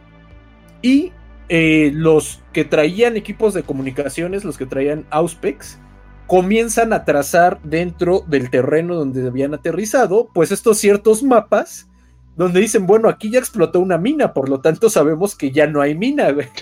Entonces vamos a hacer un caminito, güey, por donde se han muerto todos los pendejos, güey, y con eso vamos a intentar acercarnos a la estación Atlas. El problema, güey, de esto es que cuando comienzan a avanzar a través de estos caminitos que se habían hecho, pues se van a encontrar nada más y nada menos que una fuerza combinada de manos de hierro y guardias del cuervo, güey. Los manos del hierro de manos de hierro armados con armas de fosfex y con armas de plasma y la guardia del cuervo armada con este armaduras de, eh, exterminador, ¿no? Y sus estos uh, volters, storm volters. Entonces ahí lo que se va a hacer es otra segunda fase de pues una matazón, ¿no? Terrible. Porque todo el avance que hacen los hijos de Horus en un espacio bastante reducido, pues termina convirtiéndose en un cuello de botella donde los manos de hierro y los guardia del cuervo pues tienen una pues un día de campo, ¿no? Exterminando todo lo que se pare por ahí. Y sí se nos comenta que incluso existe hasta esta cierta animosidad por parte de ambas de ambos grupos de estar matando hijos de Horus porque ellos lo están viendo pues como una venganza por la masacre de la, de la zona de aterrizaje, ¿no? En Isban 5. Entonces pues tenemos aquí este flashback, ¿no? Un, pequeño recuerdo de cómo empezó todo este show. Finalmente, eh, un, grupo de estos hijos de Horus que estaban parapetados en esta área, pues comienzan a pedir de que, güey, pues ya, ¿no? Ya valió verga, hay que esperar a que nos vengan a rescatar, que vengan por nosotros las fuerzas de Beren. Sin embargo, este Reavi, pues, no acepta necesariamente esta idea y él, pues, invita, ¿no? A, los hijos de Horus, los llama a que avancen, a que generen esta ofensiva, intenten penetrar hacia los, las fortificaciones de los puños imperiales. De hecho, les dice este mensaje, ¿no? Eh, peleen, hijos verdaderos del Señor de la Guerra. Los ojos de Lupercal se posan hoy sobre nosotros. Y el mismo Riavi comienza a encabezar ¿no? esta vanguardia hacia adentro de la estación Atlas. Y cuando por fin entra y se dispone a pelear contra uno de los eh, exterminadores de la Guardia del Cuervo, pues le disparan. le disparan por detrás sin darse cuenta y lo sacan de la batalla, güey. Y el que va a hacer esto va a ser el famoso asesino de la Guardia del Cuervo llamado Kaede Nex. Nex. ¿Ese güey ya, ya había salido en algún otro lado? Sí, ese güey ya tenía en el libro 3 de la herejía de los, viejitos, de los de Portada Negra, ya se le mencionaba al cabrón. Excelente. de estos Moritats Prime de la Guardia del Cuervo, que eran pinches asesinos básicamente de la Guardia. Entonces, pues ya con eso pues realmente se da por terminada esa primera batalla, bueno, esta escaramuza, por así decirlo, de los hijos de Horus. Donde, pues bueno, este Reavi no se muere, pero queda pues fuera de batalla. Y es arrastrado, ¿no? Por las pocas de sus fuerzas que quedan con él. Y se le intenta retirar hacia los, los páramos de ahí de Cetonia, ¿no? Los que están lejos de las fortificaciones. Y al final, este Beren sí acepta enviar un grupo de Stormhawks para que eh, tanto que desembarquen ciertos soldados, ciertos astartes y comiencen a evacuar a los que quedaron ahí vivos, como para que cubran la retirada de los que ya están yendo, de los que están yendo para el páramo. Y pues de esta forma termina la primera parte de este asedio con una victoria definitiva, bueno, una victoria consolidada, con bastante autoridad para los, este, los imperiales. Y bueno, Ahí ya, primera parte, ¿no? Ah, huevo. Eso es la introducción, fueron las primeras 10 páginas, creo. Bueno, ya, a partir de aquí comienza, digamos, un segundo, una, una etapa de relativa paz. Termina este primer intento de gran, eh, de, avanzada. Y se consolida entre los verdaderos hijos, pues la autoridad de este Beren, ¿no? Ya no queda duda de que él es, pues, el, el verdadero líder de esta expedición. Eh, a partir de este, de este momento, pues se siguen los planes de Beren, que es de establecer a 50 kilómetros del Presidium Arcs una base, ¿no? Su propia base de donde puedan estar desembarcando con cierta paz y puedan comenzar a preparar una ofensiva ya en forma contra el Presidium y contra las fuerzas de los puños imperiales. Eh, sin embargo, este periodo pues también está caracterizado por una pequeña guerra de guerrillas, una pequeña guerra hasta de francotiradores, donde los eh, principales protagonistas van a ser los eh, guardias del cuervo contra la Legión Alfa, ¿no? Ellos van a ser principalmente los encargados de estar buscando recolectar inteligencia de qué está haciendo el otro bando, identificar sus puntos débiles, identificar por dónde pueden moverse, etcétera, etcétera. Y pues a través de, con el pasar de los días, pues comienza ya a plantearse el panorama de lo que se viene, va a ser un verdadero ataque frontal, donde las fuerzas de los hijos de Horus ya pues no se van a guardar nada, ¿no? No van a intentar ganar de forma rápida, no van a intentar hacer ahí alguna cosa sorpresiva, sino va a ser una pelea eh, frontal. Eh, junto con los hijos de Horus, bueno, las fuerzas astartes que ya estaban consolidadas en esta columna de expedición, también se van a sumar más de 500 mil elementos de personal entre auxiliares, este, guardia traidora, ingenieros, etcétera, etcétera, y ah, más de mil tanques. Más de mil tanques van a apoyar el esfuerzo de los hijos de Horus. Entonces, pues creo que ya aquí tenemos números relativamente este, realistas, ¿no? De, ya no tenemos este problema que acostumbra luego Games Workshop de, ah, sí, fue una batalla de 10 contra 40. Y ahí ya con eso se tomó el plan. Y eh, aquí también lo importante es que Gar, este, Beren logra establecer ahí pues no necesariamente manufactorums, pero sí ciertos puntos hay como talleres que le permitían estar alimentando, ¿no? Esta maquinaria de guerra. Eh, y bueno, a Además de, lograr ¿Ah, estacionar los titanes. Ah, eso es más adelante, ¿no? También logran poner a los titanes o como lo...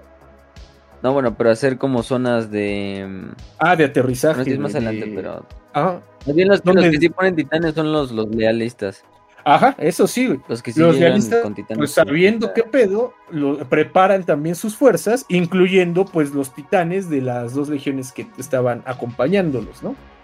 Y aquí pues se plantea cómo va a ser la ofensiva. Ahora Garrius es el que toma el papel, ¿no? Digamos, ahora quien va a estar a la ofensiva van a ser los lealistas, más que los traidores. Los lealistas van a intentar llegar lo más pronto posible a la zona de desembarco de los traidores para darles en la madre justo cuando vayan llegando. Este, por eso es que Garrus hace dos como dos fuerzas de ataque, ¿no? La primera así rápida, así con infantería mecanizada, con speeders, con air, con naves, con aeronaves y todo. Y la segunda un poco ya más lenta con los tanques pesados, los, los caballos imperiales y los titanes. Para intentar llegar así lo más pronto posible a donde están los pinches traidores. Ajá, efectivamente, ahí la estrategia que va, que va a seguir Garrius es intentar hacer una ¿cómo se llama? Este Hammer and Anvil, este martillo y yunque. En el sentido de que va a tomar por los flancos, va a avanzar con sus tropas que tienen más movilidad, que en este caso es este, tanques ligeros como el tanque Sicarian y el Predator. Y al centro de, de la columna van a ir pues sus tropas menos móviles, ¿no? Más lentas, que van a ser tanto sus tanques pesados como sus propios titanes. Para este esfuerzo, Garrius cuenta con aproximadamente 25 titanes, mientras que eh, la Legión de los Hijos de Horus va a contar con más o menos 52. Entonces, ah, sí tienen como que cierta diferencia significativa, pero Garrius espera contar ahí con el factor de la sorpresa y la velocidad para compensar con esto.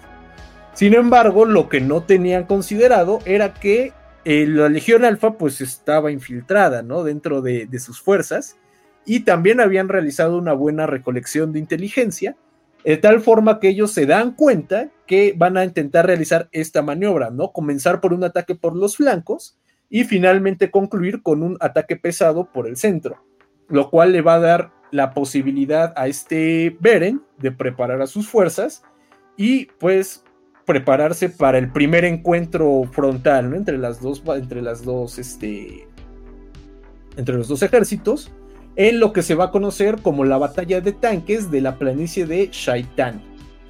donde pues finalmente... Bowl de de Shaitan, sí. Eh, pues A que sería el ver. valle, ¿no? Planicie. Sí, pues como el valle de, de, de Satán, literalmente, que es el nombre en árabe, creo, de, de Satán, así, es de Shaitan. Es que los pinches musulmanes, Shaitan. Ajá. Entonces, pues comienza el avance de las dos columnas laterales de Garrius. Y eh, este Beren eh, esta- eh, establece un una, ¿cómo se llama? Este, pues una contratáctica donde va a utilizar más que nada, a- aparte de su propia infantería mecanizada y sus propios tanques ligeros, va también a utilizar tanto los vehículos Mastodon como los Rhino para intentar eh, detener el avance de las fuerzas de Garrus, de los puños imperiales, pero pues con una táctica un poco más agresiva, en el sentido de que estos eh, vehículos van a ir cargados de infantería Astartes. Y entonces cuando los vehículos de Garrius comiencen a, enta- a entablar combate con los propios vehículos de Beren, esta infantería Astartes tiene la misión de llegar lo más cerca posible de los tanques de los puños imperiales y atacar pues casi casi a quemarropa con, con armas melta. Entonces pues esta, eh, ¿cómo se llama? Esta táctica, si bien era bastante poco ortodoxa, sí tiene éxito y logran detener el avance de, de la de- de- eh, logran quitarle momento a las tropas de los puños imperiales, pues permitiendo eh, detener ¿no? este, esta, esta ola de ataque. Para este punto, pues ya comienza el avance de los propios titanes, de los, de los leales, donde pues el que más va... eh, se perdieron 100 tanques durante nada más los primeros minutos de la batalla. Y eh, eh, comienza el, el avance, comienzan a llegar después de ya varias horas de combate los titanes de los, de los lealistas, encabezados por la Legio Astraman y digamos su estandarte de batalla, su, su nave principal, va a ser un titán de clase War Master que se va a llamar el Ultix Umbra. Entonces, pues viendo cómo empiezan a llegar ya los titanes de alistas, este Beren pues llama a una táctica relativamente desesperada en el sentido de que él lo quería hacer de forma más pausada y de forma más planeada, que es pues lancen con dropships los, nuestros propios titanes, ¿no? Los propios titanes de este de los hijos de Horus, de las legiones que estaban acompañando a los hijos de Horus. Entonces, esto tiene relativamente eh, éxito. Sí hay titanes que son dañados en esta, en esta, en esta maniobra tan precipitada, pero de los 52 titanes que con los que contaba Beren, 40 logran desembarcar de forma exitosa y pues comienzan una contraofensiva contra los tanques pesados y los titanes de los lealistas. Y al mismo tiempo ellos también tienen su propio titán clase War Master, que bueno, en este caso va a ser el Imperus Nox. Eh, en este punto, pues comienzan a darse cuenta de que los lealistas no van a ganar la batalla, sí están superados tanto en material de guerra como en, en números. Y pues las, eh, también para este punto, eh, los, ¿cómo se llama? Eh, las fuerzas del Mechanicus Oscuro, de los ciclo, ciclotrate, eh, también han comenzado a, a- desplegarse, eh, portando principalmente armas de plasma y eh, comenzando, pues digamos, a mosquear a los propios titanes lealistas. Entonces, pues finalmente, eh, para este punto, este eh, Garrius se da cuenta que la batalla no puede ser ganada y comienza a, este, a dar la orden de realizar una retirada lo- de la forma más ordenada posible, donde los titanes de los lealistas van a eh, formar un escudo que permita la retirada de tanto material bélico como sea posible, ¿no? Tanto tanques como los mismos astartes que ya habían entrado ahí en combate de infantería. Sin embargo, pues sí están superados en 2 a 1 en el número de titanes, los eh, lealistas respecto a los traidores. Por lo tanto, pues esta retirada eh, realmente supone pues una pérdida fuerte, ¿no? De, titanes en este caso porque pues eh, no tienen una forma de avanzar sin estar sufriendo fuertes pérdidas. Y al final del día, solo el Ultrix Umbra queda en pie y utilizando sus escudos intenta cubrir en la mayor medida de lo posible la retirada de los puños imperiales. Pero pues esto no básicamente sella su destino. Eh, al final de la batalla, una docena de titanes de los traidores comienzan a atacar en bola al Ultrix Umbra hasta que al final cuatro titanes de los traidores, pues básicamente lo terminan aprisionando, terminan impidiendo ya que pueda defenderse, y finalmente el Imperus Nox llega y en un disparo de corto alcance de su cañón de, plasma, pues termina destruyendo lo que era el arma más poderosa, ¿no? Con la que contaban los lealistas, aparte de, bueno, sus cañones eh, orbitales. Y bueno, al mismo tiempo que estaba ocurriendo en la retirada de los este, lealistas, hubo una pequeña sorpresa que nadie tenía considerada, que es que aprovechando que la mayor parte de las fuerzas de los puños imperiales se habían movido hacia adelante para apoyar con en, la, ofensiva en la planicie de Shaitan, eh, Riabi, pues no se había muerto. Recordemos que ni se había muerto ni se lo habían llevado, güey. El güey se había ido a perder ahí entre los pinches, este, entre los páramos de Cetonia. Y pues resulta que ellos dicen, güey, pues no hay nadie, ¿no? Queda una fuerza de 500 astartes aproximadamente estacionados. No, mentira, 100 astartes y solo un millar de humanos estacionados en el presidio Marx. Por lo tanto, pues este Reavi manda a que pues vamos a hacer un ataque sorpresa, ¿no? Vamos a tomarlos por sorpresa mientras no nos están viendo y vamos a intentar tomar de una vez, ¿no? Ahora sí que hacer eh, un ataque por dos frentes. Y pues de esta forma llegan al, presidio Marx y a la estación Atlas y comienzan una mini ofensiva, ¿no? Donde pues a pesar de que sí había cierto número de defensores de parte de los lealistas, pues realmente 100 astartes y 1000 humanos no son pues una buena defensa contra varios de, de hijos de Horus. Entonces, pues aquí avanza este, esta, esta, ofensiva, comienza a penetrar y efectivamente logran entrar ya a las instalaciones de lo que es la estación Atlas como tal. Y cuando por fin llegan al centro, bueno, a la entrada, pues a la puerta principal de la estación Atlas, pues Reavi está ya en un modo berserker. Él está dispuesto a avanzar hasta el centro del presidium y tomarlo para los hijos, del, los, hijos de Horus. Eh, finalmente se termina encontrando con. Eh, se termina encontrando con eh, probablemente un, un puño imperial. no me acuerdo exactamente con quién. Se bate a duelo con él, pero cuando pues parece que eventualmente van a lograr ganar y penetrar hasta el fondo de las instalaciones, comienzan a abrirse portales alrededor de los hijos de Horus, ahora sí que al más puro estilo de los Vengadores, ¿no? Aquí sí pueden decir que Marvel lo hizo primero. ¿Y qué es lo que pasa?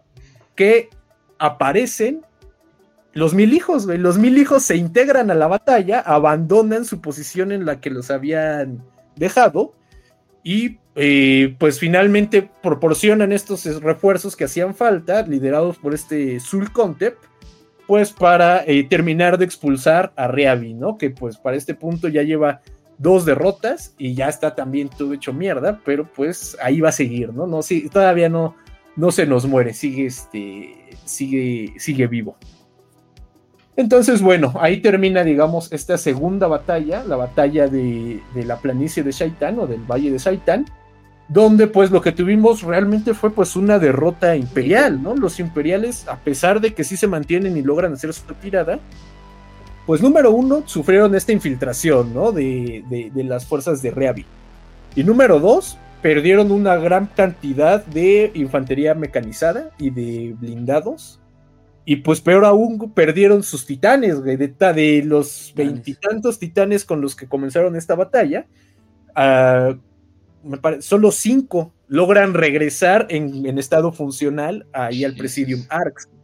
Entonces, pues sí, ahora sí tenemos pues una situación bastante menos halagadora que la que teníamos después de la primera batalla.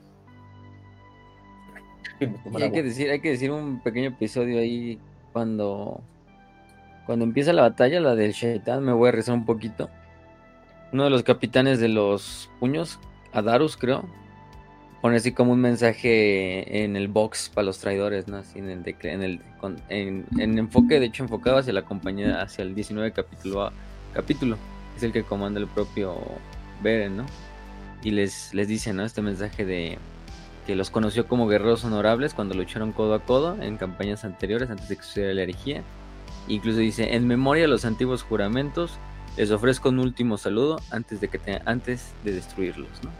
Y en eso incluso el, el 19 capítulo, el de Beren, el tanque líder, el tanque insignia, nada más como que levanta su, su, arma así como en, en, saludo, así como en silencio, así hacia las tropas imperiales, ¿no? O sea, y todavía queda hasta ese como resquicio ahí de honor entre los traidores y los lealistas. Eh, hasta que finalmente el que, el que como que empieza la batalla es el pinche. Uno dicen que es el Mordakar, el de los portadores de la palabra. Que es el que primero dispara una bala y ya es cuando empieza la pinche batalla, así como él le vale verga, ¿no? pero sí, entre los puños y, los, y por lo menos los hijos de Horus de la 19, sí, como que se saludan antes de, de la batalla, así como de, pues nuestro último, vamos a rompernos la madre, ¿no? O sea, pero por los viejos tiempos, sí, este, casi, casi. Y es que hasta ahí en cierta medida, pues es lo que, de hecho, eso también viene en el libro de ajuste de cuentas de Cetonia. Existía hasta cierta como hermandad, ¿no? Hasta cierto punto entre los puños imperiales y los hijos de Horus, pero entre los inducidos, porque realmente los todos los soldados inducidos, de una forma u otra, se sentían cetonianos, güey. Independientemente de si los reconocían unos u otros como cetonianos, tenían pues como esta cierta identidad cetoniana que se va a terminar formando parte de, de su identidad como Astartes. A tal grado de que, por ejemplo, eh, más adelante se nos habla de que muchos de los puños imperiales, incluso cuando hay estas derrotas, pues como que ellos no les importan mucho, porque mientras que para los veteranos está en juego el honor de los puños imperiales y su reputación como los amos de la defensa, pues para los inducidos de los puños imperiales era, pues no, bueno, más venimos a la guerra, ¿no? No, no tenemos nosotros nada aquí como que tan grande que defender en ese sentido. Y bueno, pues ya en este punto termina la batalla de la, de la planicie de Shaitan. Y los dos, los dos lados, a pesar de la derrota de los imperiales, los dos lados sufrieron bastantes bajas y bastantes daños. Por lo tanto, aquí comienza otro nuevo episodio de tranquilidad, ¿no? Digamos, de, de paz, donde pues se intenta cada una de sus fuerzas eh, regresar a sus posiciones, consolidarse y en lo medida de lo posible curar pues sus heridas, ¿no? Y sus insuficiencias. Eh, en esta parte, los puños imperiales van a comenzar a hacer uso de esas de fortificaciones ellos habían construido en los siete años que habían pasado desde su llegada a Cetonia hasta, pues ahorita, ¿no? el regreso de los hijos de Horus, para, pues, consolidar un cordón que evitara el avance de los hijos de Horus. Para esto utilizaban pequeñas eh, fortificaciones bastante sólidas, donde se eh, eh, parapetaba a grupos idealmente de 50 astartes, pero aquí viene el problema de que comienza a haber esta falta ya de, de soldados, ¿no? Comienza a haber ya esta insuficiencia para poder estar cuidando cada uno de estos puntos de control. Al mismo tiempo, tanto los hijos de Horus como la Legión Alfa comienzan a lanzar pues estos pequeños excursiones para empezar a identificar puntos débiles, para empezar a identificar posibles áreas de avance, etcétera, etcétera. Y uno de los puntos, digamos, de los logros más fuertes de estas expediciones fue el contacto ya como tal directamente entre las fuerzas de los verdaderos hijos con los hijos original, los hijos de Horus que originalmente se quedaron en Cetonia y habían bajado a los túneles pues a, refugiarse.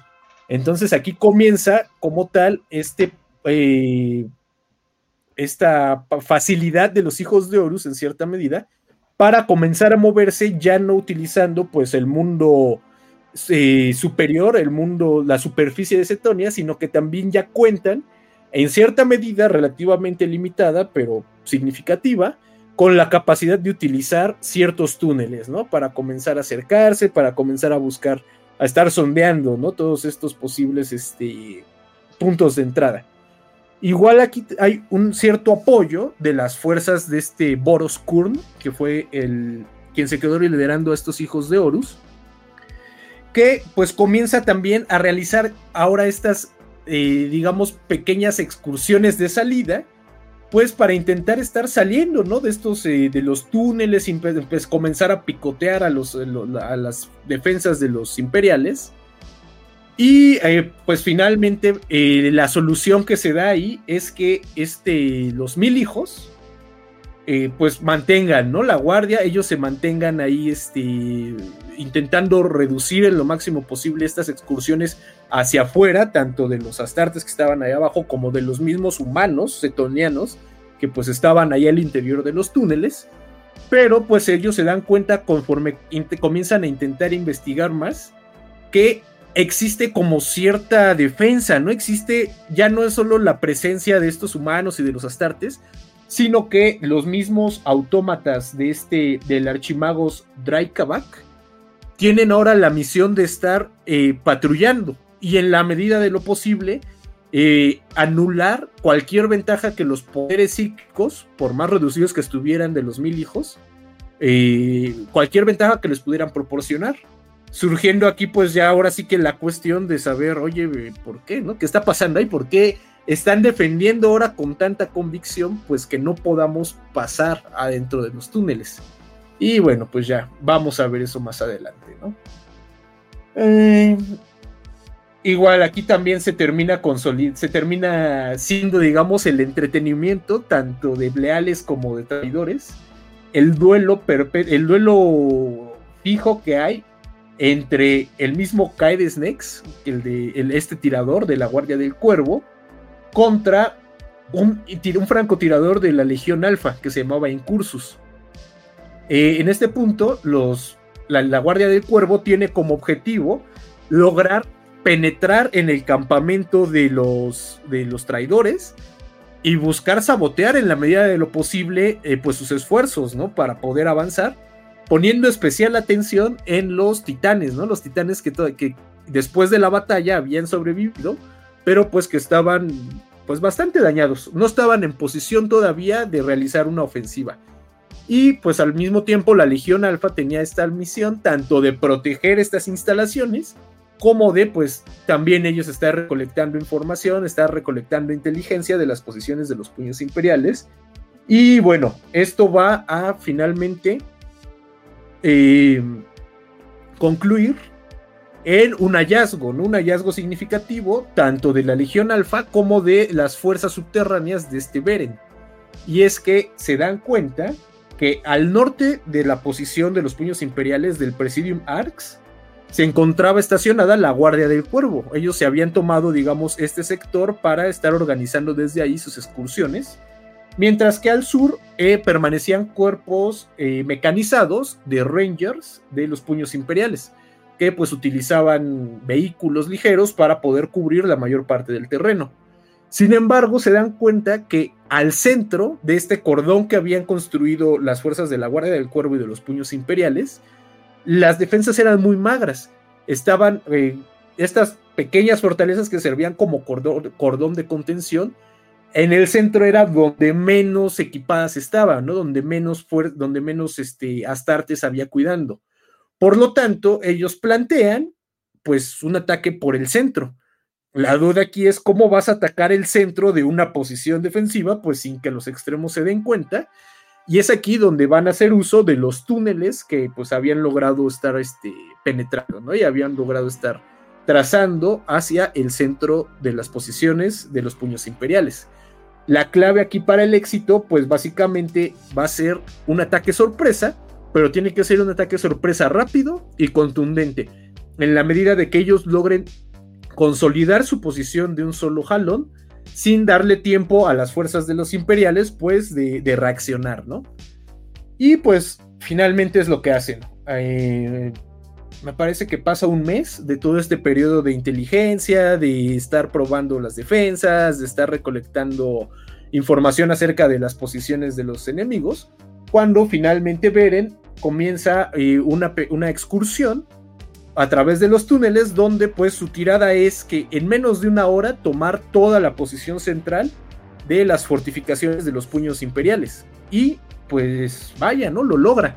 Comienza la, la ofensiva por la parte subterránea utilizando bombas de termita, o bueno, minas de termita, pues con la finalidad de dinamitar estos pequeños bastiones desde abajo para colapsarlos y poder tomar, digamos, hacerse ellos de esa posición.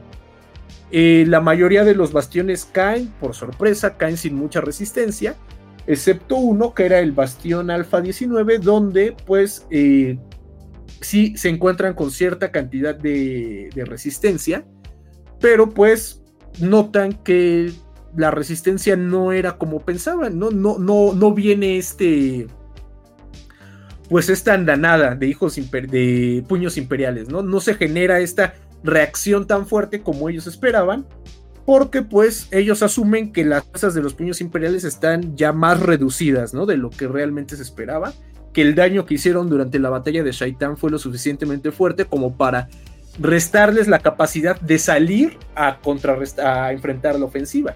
Por lo tanto, pues los hijos de Horus y los portadores de la palabra, pues sienten que ya ganaron, ¿no? Sienten que tienen, que, que tienen una gran oportunidad y pues comienza este proceso de avance cada vez más rápido, donde se toman estos, este primer cordón de fortificaciones y se avanza hacia una segunda fortificación más profunda, que era el bastión Alpha Prime, donde se encontraban 500 astartes dirigidos por este... Eh, eh, eh, ¿Cómo se llama? ¿Cómo se llama? Adaris, por el capitán Adaris, ¿no? Que fue el que... El que ahorita habías comentado, que había comenzado la batalla contra, contra los hijos de Horus. Aquí nada más, así como nota breviario cultural, eh, el capitán Adaris se había, ganado a partir de su papel dentro de la batalla de Shaitan como cierto respeto, cierta fama entre, entre Garrius y los hijos imperiales. Y pues lo que más lo volvía, digamos, lo que más lo caracterizaba, lo que era su sello distintivo, era una espada plateada, que era su arma, digamos, por, por elección, su arma predilecta, y pues que usaba para combatir cuerpo a cuerpo. De hecho, en la imagen que habíamos puesto al principio, Kench, donde están los dos, el puño imperial y el y el hijo de Horus. Ajá, son justamente este Reavi y este Adaris, mm. donde vemos pues justamente a Adaris con su espada plateada. y Reavi con su pinche hacha. Ajá, y a Reavi con su hacha, ¿no? Bien, bien, bien basada. Total, que para este punto comienza este avance hacia el bastión Alpha Prime. Y pues los hijos de Horus en cierta medida, y también los portadores de la palabra, pues se ven traicionados por su, por en cierta forma, por su falta de, de, experiencia en el campo de batalla, ¿no? Recordemos que había bastantes inducidos dentro de sus fuerzas. Y comienzan a avanzar poco, primero con cierta prisa, pero en formación, y conforme se dan cuenta que no, no hay una resistencia de, ninguna significancia, pues comienzan una carrera ya como tal, ¿no? Rompen filas y comienzan una vez más, pues una carrera directa hacia las instalaciones de los puños imperiales, donde terminan rompiendo cualquier intento de formación y se vuelve pues básicamente una carga, ¿no? Una carga a lo loco, hasta que pues ah, viene un pequeño suceso, ¿no? ¿Y cuál va a ser ese suceso? La muerte, o bueno, la... Se pierden todas las comunicaciones de los hijos de Horus. De repente pierden toda la capacidad de estarse comunicando por, por el box, por radio. Y pues se sacan de onda, ¿no? Dicen, a ver, ¿qué está pasando? ¿Qué está pasando? Pues bueno, en realidad lo que está pasando es que llegó ahora sí la sorpresa, la contra sorpresa de los hijos de los puños imperiales, ¿no? Donde ¿qué fue lo primero que hicieron? Fue soltar un, uno de estos virus, digamos, informáticos llamados datáfagos, ¿no? Datáfagos, datáfagos, que comen información, ¿no? Que básicamente lo que hizo fue inutilizar todas las redes de comunicaciones de los, de los hijos de Horus. Y usando la misma técnica que habían utilizado los hijos de Horus una hora antes, ellos también toman los túneles con minas de termita, pues para desplomar el piso y comenzar ellos la salida, ¿no? Su salida de los puños imperiales y ahora sí con, en forma y con fuerza para eh, repeler este esta avanzada de los hijos de Horus y los portadores de la palabra, que pues para este punto los agarraron pues con los calzones abajo, porque ellos estaban felices corriendo como un día de campo, y chin, pues resulta que los estaban esperando ahí los puños imperiales y pues básicamente eh, repelen, ¿no? Su, su, su, ofensiva.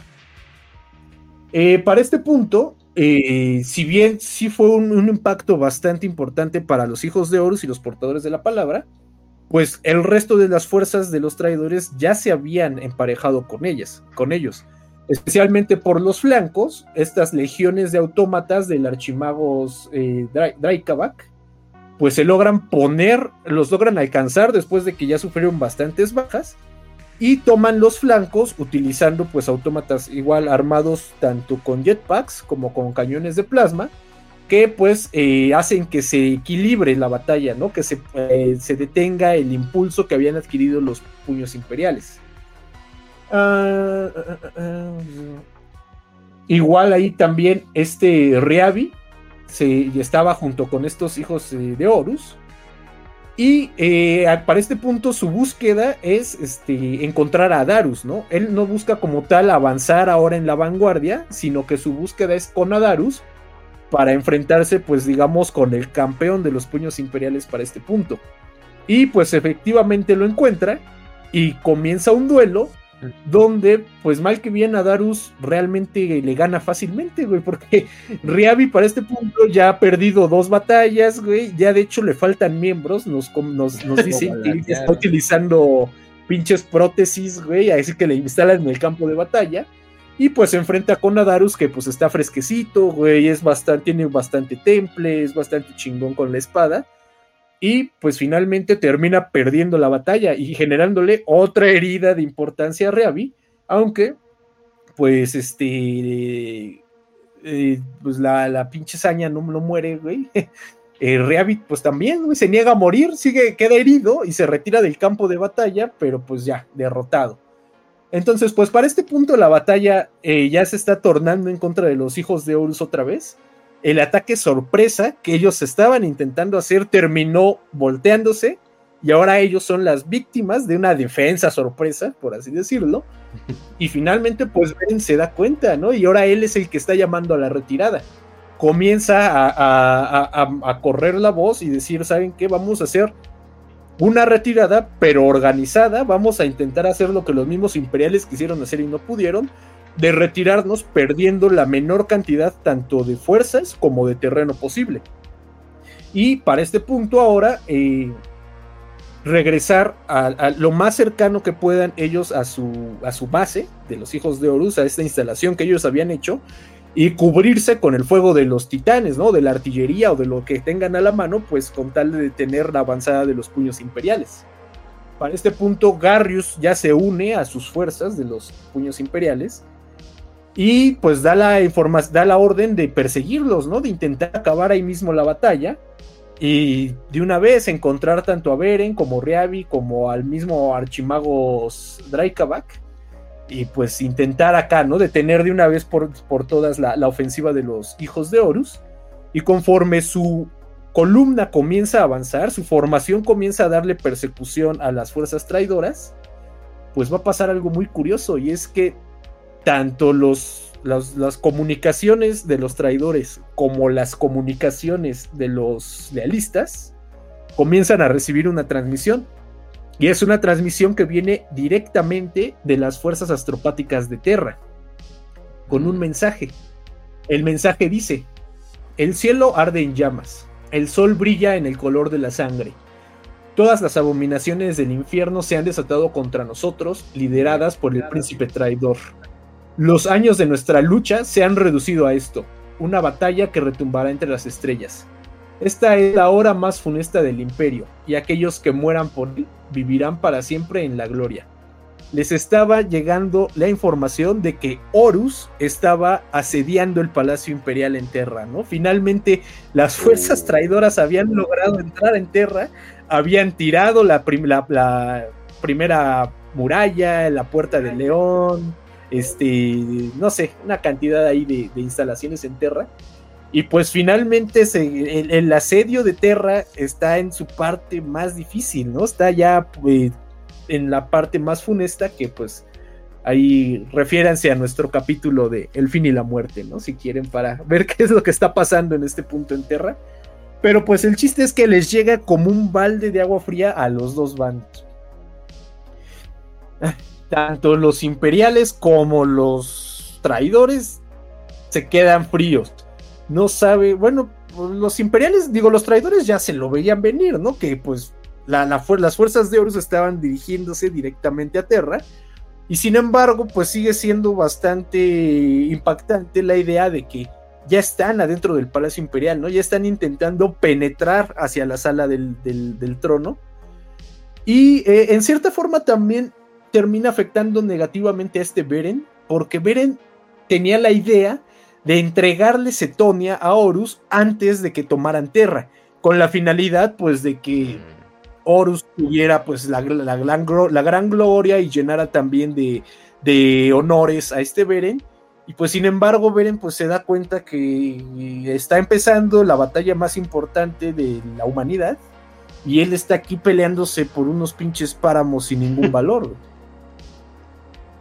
Igual al mismo tiempo, pues digamos, si, si eso les cayó como un balde de agua fría a los traidores, pues ahora imaginemos a los realistas, ¿no? Ellos han estado aquí estacionados durante siete años, güey. ahorita han estado en una batalla donde les están cayendo titanes, les están cayendo tanques, están sitiados desde órbita.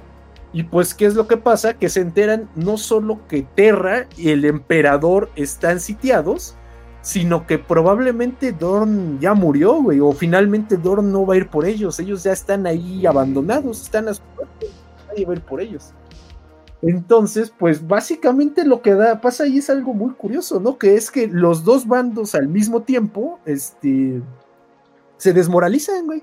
Pierden realmente cualquier interés de pelear y pues paran la batalla, cada quien agarra y se van casi por un lado, se van a su casa todos tristes. Y bueno, todavía hubo de vez en cuando por ahí algunas que otras partidas, tanto de traidores como de leales, que entraron en un estado más bien furioso e intentaron atacar, pero tanto Beren como Garrius dan las órdenes de, ¿saben qué? Esto llama a que reconsideremos, hay que pensar qué vamos a hacer. Entonces, ¿saben qué? Todos apláquense y regresen a sus posiciones. Entonces, ¿qué es lo que tenemos ahí? Pues una tercera batalla, la batalla del bastión Alpha Prime, que pues termina, lo que parecía ser una victoria bastante sólida de los imperiales, terminó siendo pues un empate, ¿no? Un empate ahí raro, donde nadie ganó y nadie realmente perdió. Feo, principalmente. Y, repito, se pelean por un pinche güey todo culero lugar ahí todo culero y es así, ah, mi nación. Es como, ah, chinga tu madre. Sí, no, pues todo esto se pudo haber evitado si hubieran hecho el exterminatus que las cicatrices blancas habían sugerido desde el principio. Ya nomás. Ya van, ya van dos episodios ahí, creo que seguidos de 40k, de que todo esto se pudo haber prevenido si hacían un exterminatus y ya. Híjole, qué feo, la verdad. Entonces, pues después de este balde de agua fría para todos, en todos los presentes, pues surge un, periodo hasta de descomposición en ambos bandos, ¿no? Ambos bandos no saben exactamente qué es lo que quieren hacer. Si quieren eh, terminar el asedio, ya como que retirarse e intentar ir a reforzar cada quien a su respectivo bando a tierra. Hay quienes plantean, pues saben qué, paren el asedio y vamos a esperar hasta que pues recibamos nuevas noticias, recibamos este, información de que ya acabó la guerra, güey, y pues ya esperamos aquí más, más en Santa Paz, paramos la matanza. Hay quienes plantean, no, pues saben qué, vamos a hacer ya un ataque final para romper el asedio y poder irnos a ver en qué, qué podemos ayudar. Pero pues ninguna de estas ideas prospera y pues se mantiene durante un par de días pues esta quietud. Eh, en este punto empiezan a ocurrir un par de cosas medio raras. La primera es que como tal, la tormenta de la ruina, la tormenta de este... que había generado Lorgar en el Inmaterio, parece ser que se calma. Pero no por eso se facilita el viaje, eh, el viaje estelar. Sino que en lugar ahora de la tormenta, lo que dicen es que los eh, navegantes lo que encuentran es una oscuridad absoluta. Ya no hay estas pinches mareas en el warp que no permiten navegar, no sé qué, sino que simplemente ya es imposible saber qué hay más adelante de lo que pueda ver directamente la nave, ¿no? Lo que registren los sensores de la nave. Y entonces aquí lo que va a pasar es que afecta tanto a los leales como a los traidores.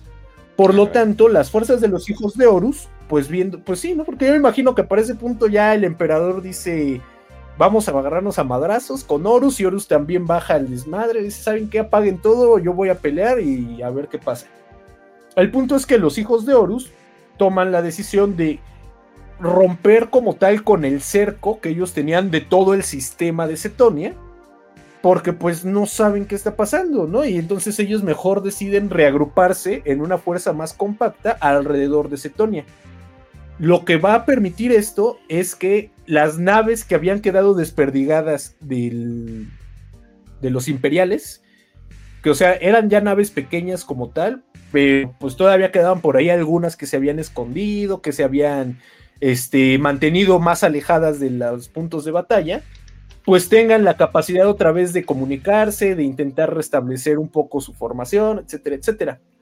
Entonces aquí los hijos de Horus eh, dan la orden, al menos en la, en la flota, de que dos naves intenten pues irse a ver qué está pasando, ¿no? ¿Por qué hay esta oscuridad en el, en el espacio, en el inmaterio? Y recolectar tanta información como sea posible.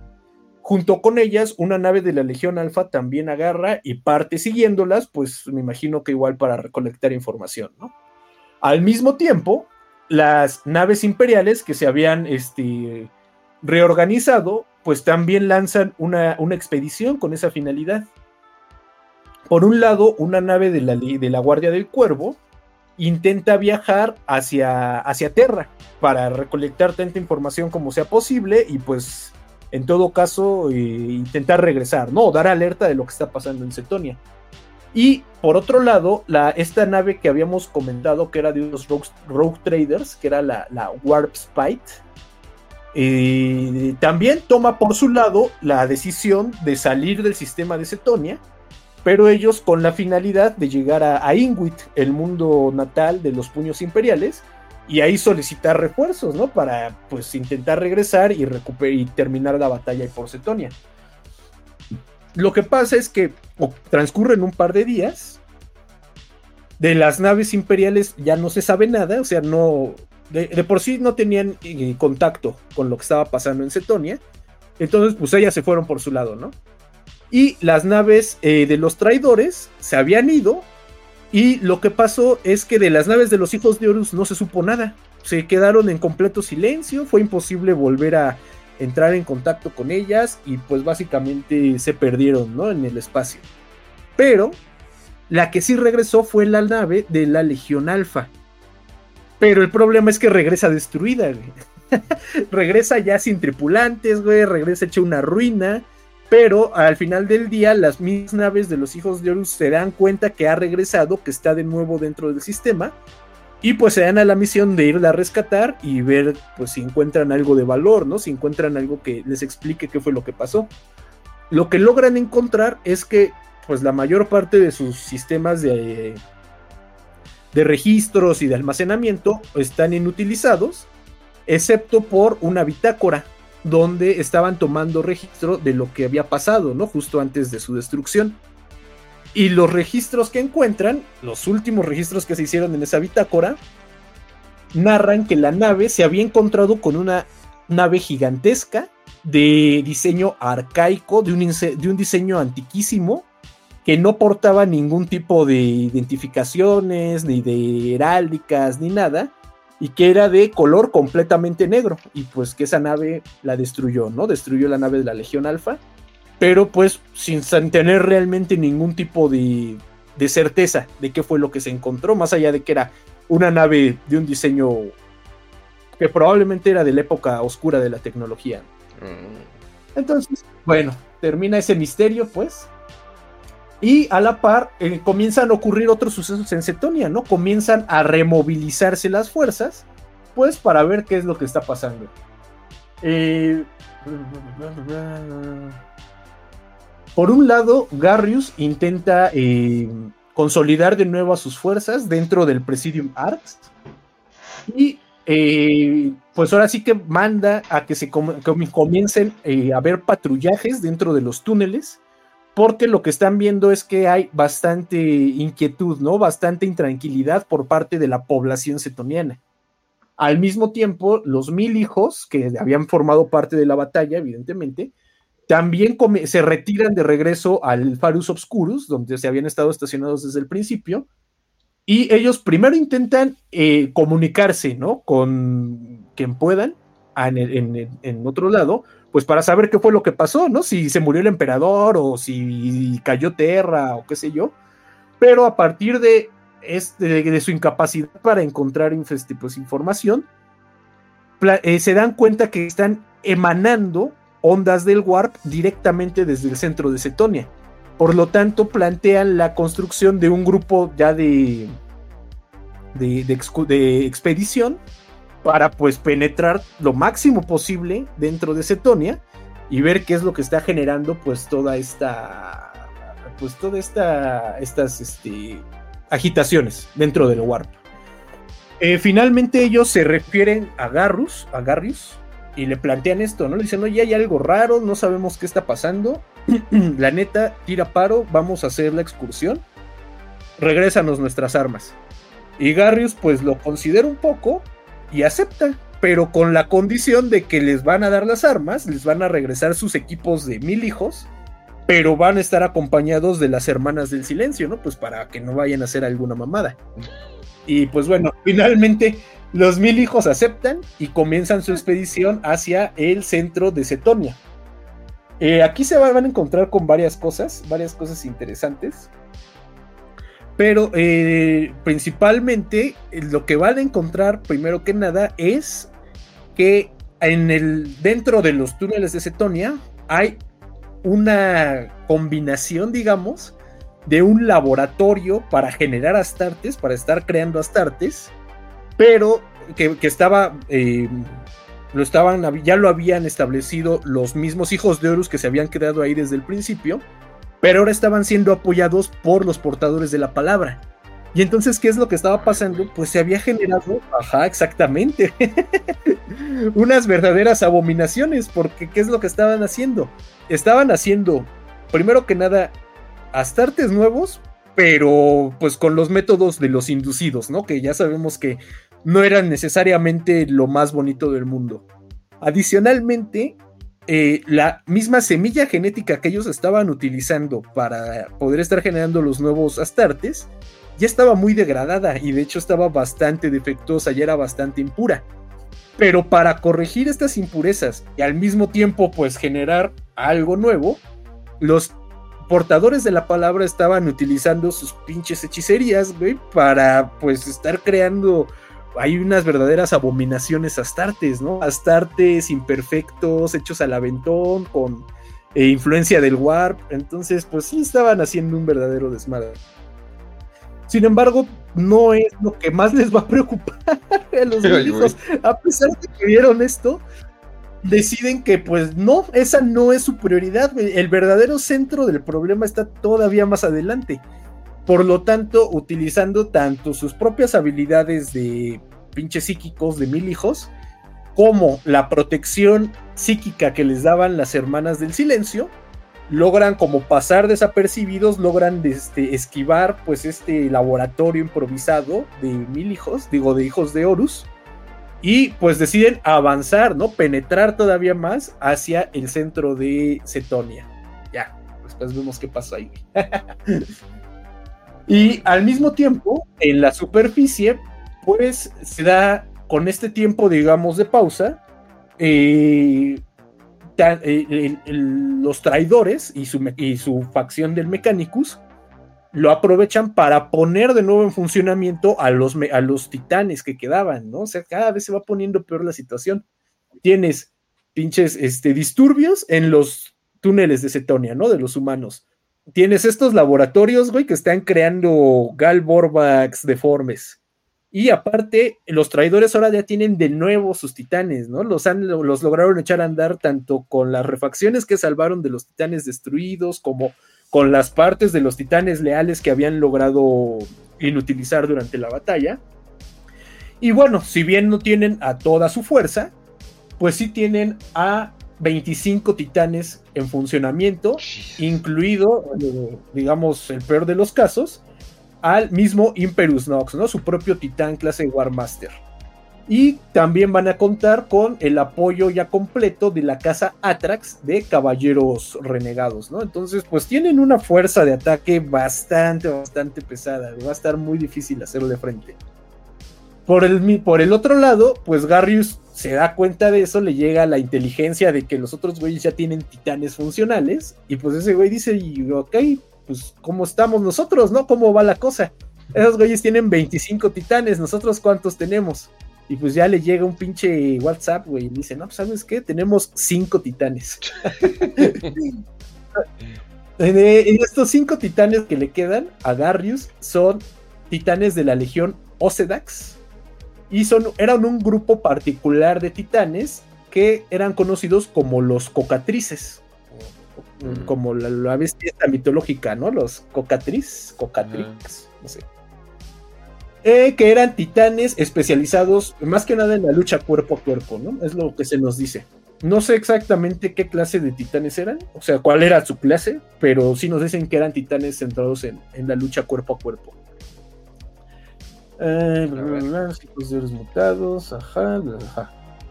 Y ok, entonces, pues con esta. Con este escenario ya, ya planteado, pues finalmente Beren decide, ¿no? Que ya es momento de tomar, de poner manos a la obra, finalmente. Eh, tenga, puedan entregarle eh, con éxito Cetonia a Horus o no, pues es eh, indiferente. El punto aquí ya es cumplir la misión que ellos mismos se habían asignado, que era recuperar su mundo natal. Y pues qué mejor momento que ahorita que ellos pues en cierta forma ya tenían una superioridad otra vez numérica, ¿no? Y de material de guerra. Por lo cuanto, por lo tanto, pues van a darse a la tarea de realizar una última ofensiva para finalmente tomar eh, ya ahora sí el Presidium Arcs y la Estación Atlas, especialmente considerando que el cordón de fortalezas que los defendía pues ya está realmente inutilizado, ¿no? Gracias al, al ataque sorpresa que habían realizado. Eh, adicionalmente a todo esto, eh, Garrius tiene una última, pues no un as bajo la manga, ¿no? Pero todavía tiene una un último recurso, que es el cañón orbital que habían estado utilizando para mantener a raya a la flota, a la flota traidora. Y entonces, pues Garrius dice, bueno, ok, no tenemos titanes para hacerle frente a los, a los, todos los titanes de los traidores pero pues podemos apuntar este cañón que está hecho para tirar naves de 10 kilómetros y pues apuntarse en un titán, ¿no? A ver qué pasa. Entonces, pues, eh, se plantean esta idea, ¿no? De utilizar el cañón orbital contra los mismos titanes. Y pues después de un par de días, de un par de semanas del último enfrentamiento, comienza finalmente la última ofensiva de este Beren, ¿no? Donde pues sus 25 eh, titanes estaban a la cabeza, iban a ser la vanguardia, con la finalidad de penetrar las defensas del Presidium Arcs y pues abrir una brecha que permitiera un asalto ya directo de los hijos de Horus y de los portadores de la palabra. Eh, para este punto, pues los imperiales están perfectamente conscientes de su debilidad y pues la guardia del cuervo se da una tarea, ¿no? Que es nosotros intentar detener el avance de los titanes en la medida de lo posible, ¿no? Pues sabemos que no lo vamos a detener, pero pues generar el mayor daño posible. Y... Eh,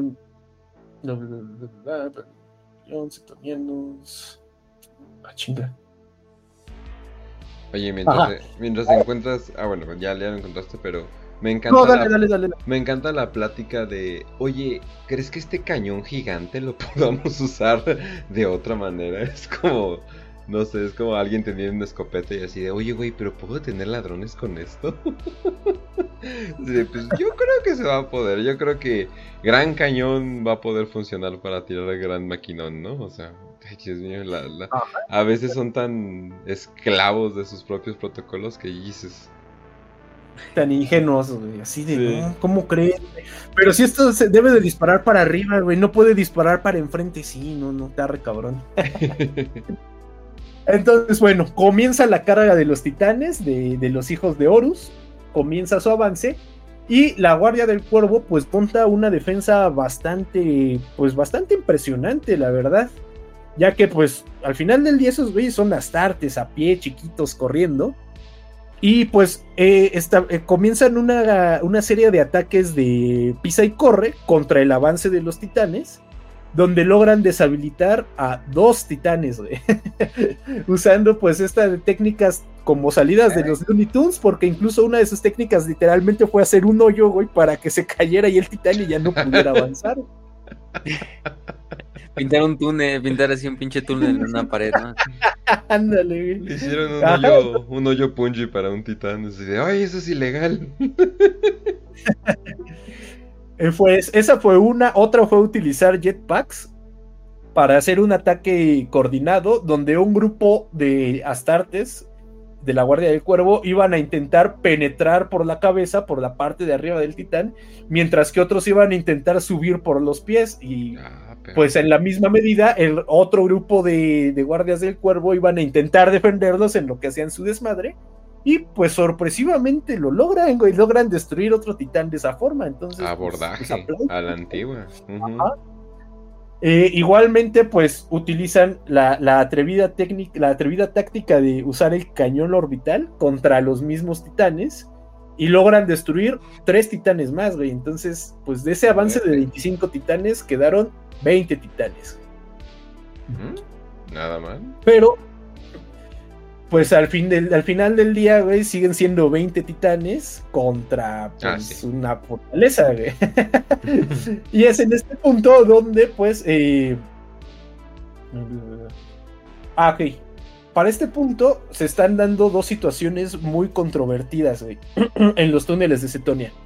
En primer lugar, los eh, humanos cetonianos pues han comenzado una revuelta abierta completamente, ¿no? Utilizando desde armas que los astartes les han podido proveer, e incluso miembros de la guardia que acompañaba a los puños imperiales, que también era cetoniana, comienzan a rebelarse y a apoyar a los que estaban en los túneles. Y al mismo tiempo, pues los, estos, este, astartes que tenían, que estaban construyendo al interior de los túneles, pues también comienzan una ofensiva. Y entonces, ¿qué es lo que pasa? Garrius se da cuenta que van a quedar atrapados en un ataque por, de dos frentes. Por un lado, los titanes y los hijos de Horus que están avanzando contra sus defensas, contra sus muros. Y por atrás están saliendo, pues, esta rebelión que, pues, a pesar de que es de humanos, pues el número es bastante significativo, ¿no? no pueden simplemente intentar ignorarlo. Esto fuerza a Garrius a mover parte de sus elementos, de sus activos, de los muros del, presidium hacia los túneles, lo cual pues va a causar realmente efectos pues bastante contraproducentes, ya que las fuerzas que estás moviendo de los muros no son las suficientes como para contener el avance desde los túneles. Y a su vez, las fuerzas que quitaste de los muros, güey, están creando brechas que ahora están utilizando los portadores de la palabra principalmente, porque los portadores de la palabra ahora están atacando, pero ya no como Astartes, sino están atacando tanto Galborbax, o sea, Astartes poseídos por demonios, y también están llevando a cabo una, una serie de rituales, pues medio de corn, ¿no? Por, su, por lo que nos platican que pues se basaba en cortarse así el cuero cabelludo, hacerse pinches heridas en la frente y dejar que la sangre tocara el piso y pues esto les daba pues una capacidad de berserks que pues realmente les los ayudaba a que intentaban subirse los muros sin importar las heridas que tuvieran, sin importar cuántos ataques estuvieran recibiendo, etcétera, etcétera. A tal grado que hasta incluso nos eh, platican que una forma de intentar detenerlos fue lanzar granadas de Fosfex contra los que estaban intentando trepar por el muro y que a pesar de que la granada pues básicamente los achicharraba y los dejaba convertidos en, en huesos y pedazos de cuerpo calcinados, estos todavía seguían avanzando y todavía seguían escalando.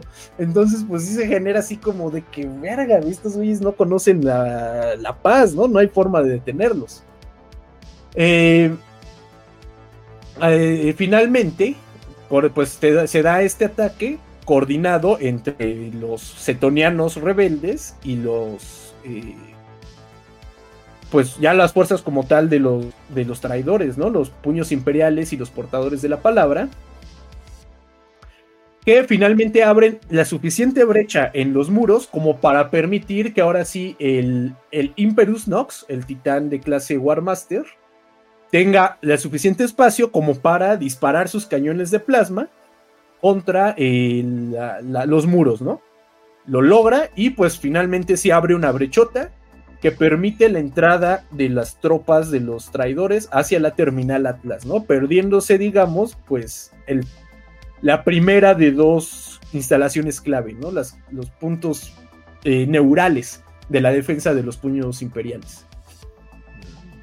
Eh, al mismo tiempo, eh, regresamos a nuestros buenos amigos de este, los mil hijos, han logrado penetrar a lo más profundo de Cetonia, güey, al mismo tiempo que está dándose la rebelión. Y lo que encuentran más allá del laboratorio de los hijos de Horus es un ritual de los portadores de la palabra. Ahora sí está este, el líder de los portadores de la palabra, pues realizando un, un pinche ritual con la finalidad pues de hacer cosas del caos. Ah, algo malo van a hacer. Probablemente un vortex que chupe todo o que genere una invasión demónica, algo así.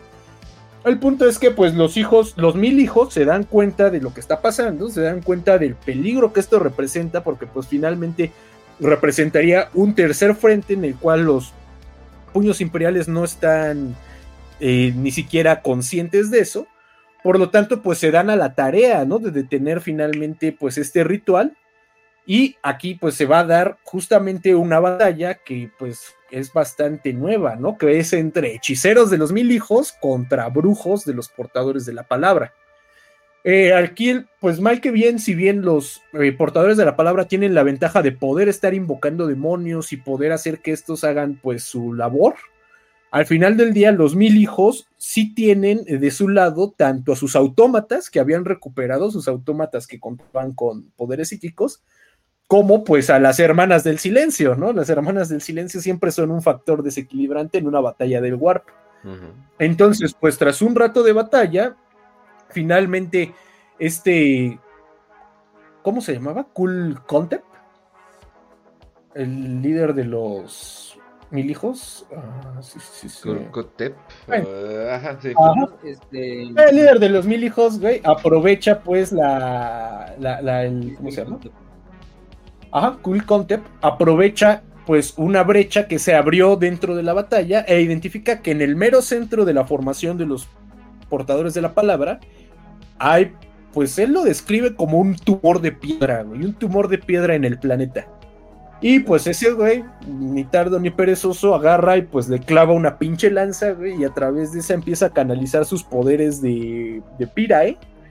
Y pues finalmente eh, rompe, ¿no? Con todo este ritual que estaban haciendo los portadores de la palabra. Los portadores de la palabra ahí en el lugar terminan pues explotando por el pinche caos. Y los mil hijos pues se dan cuenta de que abrieron un portal, güey. se abrió un portal ahí al interior de, los túneles por donde empiezan a desperdigarse chingos y chingos de demonios, güey. Entonces pues viendo que evidentemente no van a poder hacerle frente a toda esa marea de demonios, pues intentan escaparse, güey. Dijeron, vámonos, güey, pues pélate lo más que puedas y hay que regresarnos a la superficie de Cetonia. Y bueno, para este punto están saliendo los rebeldes, güey, de los túneles. Del centro de Cetonia están saliendo demonios. Los muros ya están caídos, güey, tienen una brecha. Y finalmente la guardia del cuervo, pues decide sacrificarse, güey, decide hacer una última resistencia y ocupar literalmente, tapar ellos mismos con sus cuerpos la brecha en el, en el muro para intentar darle tiempo a los puños imperiales y al resto de las tropas que estaban peleando ahí con los, con los lealistas de replegarse al Presidium Arcs y plantear ahí una última defensa, güey, un aguante ahí pues lo más que puedan hasta que se muera el último. Y bueno, aquí los, los la Guardia del Cuervo pues sí se rifa bastante, eh, logra detener eh, el avance de las tropas en la brecha del muro, aunque solo duran 17 minutos en pie, literalmente solo 17 minutos eh, pasan entre cuando dan la orden de tapar la brecha y cuando finalmente se mueren.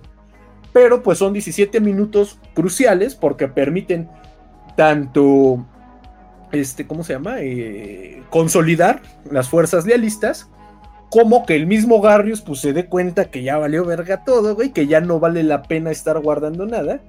Y pues le da la orden a los, a los cocatrices, güey, a los titanes, a los cinco titanes que le quedaban, de que pues saben que hagan un pinche ataque suicida, güey, de peleen con todo lo que tengan y detengan al al Imperus Nox, pues para que no generen nuevas brechas en las murallas que pues generen nuevos puntos de quiebre, ¿no? Para nosotros.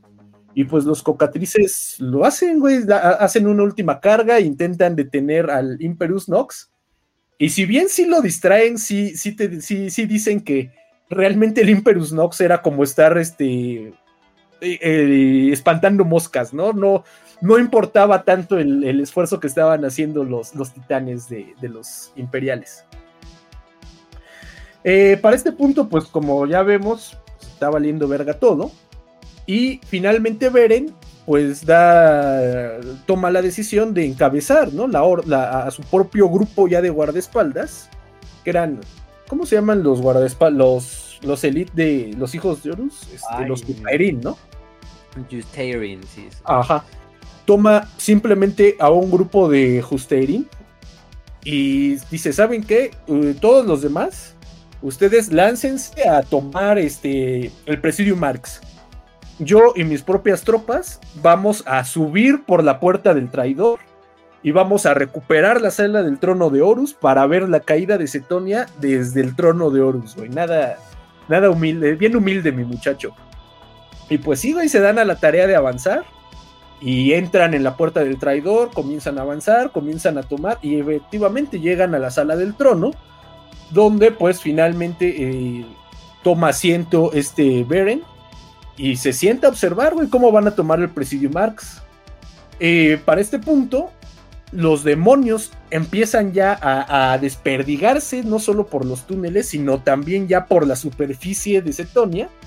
Pero pues, los demonios ya no están siendo controlados por ningún ritual ni por ningún portador de la palabra, sino que empiezan a atacar de forma indiscriminada humanos, hijos de Horus, puños imperiales, manos de hierro, legionarios alfa, lo que se encuentren. Y pues básicamente comienza ahora una guerra eh, pues de tres bandos, ¿no? Un bando de los traidores intentando tomar el último bastión de los leales y los pinches demonios atacando todo lo que se pueda, ¿no? Valiéndoles verga. Entonces, pues para este punto ya, eh, parece ser que todo está perdido para los imperiales y es una victoria para los traidores. Excepto que justo cuando están pasando esto, desde los bordes del sistema de Cetonia aparece una nave, güey que es la cuchilla de medianoche, que es la nave de la Guardia del Cuervo, que se había ido pues a buscar apoyo. La nave pues logra eh, penetrar en el sistema con sus motores del Warp y pues como el resto de las naves de los traidores ya se concentraron en la pura órbita de Cetonia, pues tiene paso libre, ¿no? Nada le impide avanzar y se dirige directamente hacia, hacia Cetonia. Y una vez que llega a la órbita de Cetonia, eh, comienza a eh, transmitir un mensaje. Y es un mensaje que se llega a todas las frecuencias, tanto traidoras como leales, que simplemente dice, la muerte se acerca y nada puede detener su mano. Huyan quienes puedan. Ah, y ya la nave agarra y se va, y se va a la verga. Entonces, pues surge ahí como que cierto desconcierto, ¿no? ¿Qué está pasando? Y después de esa entrada de la cuchilla de la medianoche, llega finalmente el Warp Spite, la nave de los comerciantes, ¿no? De los Rogue Traders. Pero pues para este punto, esa nave va dirigiendo una flota, no entra sola, sino que viene, viene seguida de una flota gigantesca de naves negras que eh, no tienen ningún tipo de heráldica, ningún tipo de identificación y que no se están comunicando con nadie. Es una nave que simplemente empieza a transmitir un solo mensaje y dice, somos la muerte, Que al final del día, solo hay una legión en toda la galaxia que tiene naves de la época, de la época oscura de la tecnología, una armadura negra y pues son nada más y nada menos que los ángeles oscuros. Los ángeles oh. oscuros habían entrado al sistema cetoniano. Ah, qué, giro tan inesperado. un poquito de Deus Ex Machina, pero está bien. Ya me imagino, sí, un poquillo. Ya me, imagino, ya me imagino los radios del caos en ese momento. ¡Están matándonos, están matando! de hecho, sí, porque justamente no es comparativa las naves que quedaban de los traidores, sus naves que al final del día no eran naves glorianas ni naves clase Golgota, sino eran naves más ligeras, contra las pinches naves de la época oscura de la tecnología de los ángeles oscuros. Entonces los ángeles oscuros llegan rápido al sistema cetoniano y destruyen completamente la flota de los hijos de Horus, güey. Arrasan con todo lo que encuentran, y, o sea, ni siquiera les dan oportunidad de darse cuenta. De las pocas naves importantes que sobreviven, destruyen la nave de la Legión Alfa, destruyen la nave del, del Mechanicus Oscuro, y la tumba de oro, que era la nave personal de este Beren, queda muy dañada, pero queda funcional y la obligan a esconderse, pues por ahí, ¿no? En algún pinche meteorito o una luna o algo así. Entonces, para este punto, los ángeles oscuros se toman el control de la órbita de Cetonia y comienzan con un bombardeo, con un bombardeo de, de droppods. De, están lanzando pinches naves de choque. Pero lo que todo el mundo le empieza a llamar la atención, tanto imperiales como a eh, traidores, es que no hay eh, comunicación por parte de los ángeles oscuros con nadie, güey. Excepto por la transmisión que están lanzando a cada rato que dice somos la muerte, somos la muerte. No hay ninguna, ninguna comunicación ni entre Garrius, ni Beren, ni este. ¿Cómo se llama el de la espada? Eh, Adarium. Bueno, ese güey. O sea, nadie puede ponerse en contacto con los ángeles oscuros. A. Ajá. Entonces, eso es lo primero. Y lo segundo que llama mucho la atención es que las dropships que están soltando, los drop pods que están soltando los ángeles oscuros, no los están lanzando sobre el Presidium, güey. No están cayendo por la estación Atlas, no están cayendo por el bastión Alpha Prime empiezan a caer en lugares random, güey, súper alejados incluso de la, de la acción. Caen hasta del otro lado del planeta. Entonces, pues, eso es una táctica que realmente nadie se, entiende exactamente qué está pasando. El mismo Garrius intenta con toda su necedad ponerse en contacto con las naves de los Ángeles Oscuros y no recibe absolutamente ninguna respuesta. Entonces, pues finalmente empiezan a llegar tarde, más tarde que temprano ángeles oscuros a Cetonia, al, al Presidium Arx, pero no intentan reforzar a los puños imperiales y si bien sí comienzan a pelear contra los hijos de Horus e incluso penetran en los túneles de, de la puerta de, del traidor, no intentan reforzar tampoco a los puños imperiales que se encontraban ahí, sino que ellos mismos comienzan su propio avance cargando tanto equipos eh, extraños, arcaicos, que nadie entiende qué son, como teletransportadores. Y eh, curiosamente, incluso cuando los puños imperiales, o bueno, algunos de los astartes de los puños imperiales se intentan acercar para pues consolidar fuerzas con los ángeles oscuros, eh, pedir su ayuda, etcétera, etcétera, los ángeles oscuros también los empiezan a atacar. Los ángeles oscuros atacan por igual a civiles, a puños imperiales, o a hijos de Horus, o a demonios. Entonces, pues esos güeyes básicamente traen una legión completa, fresquecita, con armas muy cabronas, porque de hecho los que entran a los túneles son la Dreadwing, que recordemos que es esta ala especializada de los ángeles oscuros que carga con armas de la época oscura de la tecnología, con lanzallamas de plasma, granadas de fosfex, este, espadas de espadas de poder, o sea, tienen un armamento que envidiaría cualquier legión, literalmente.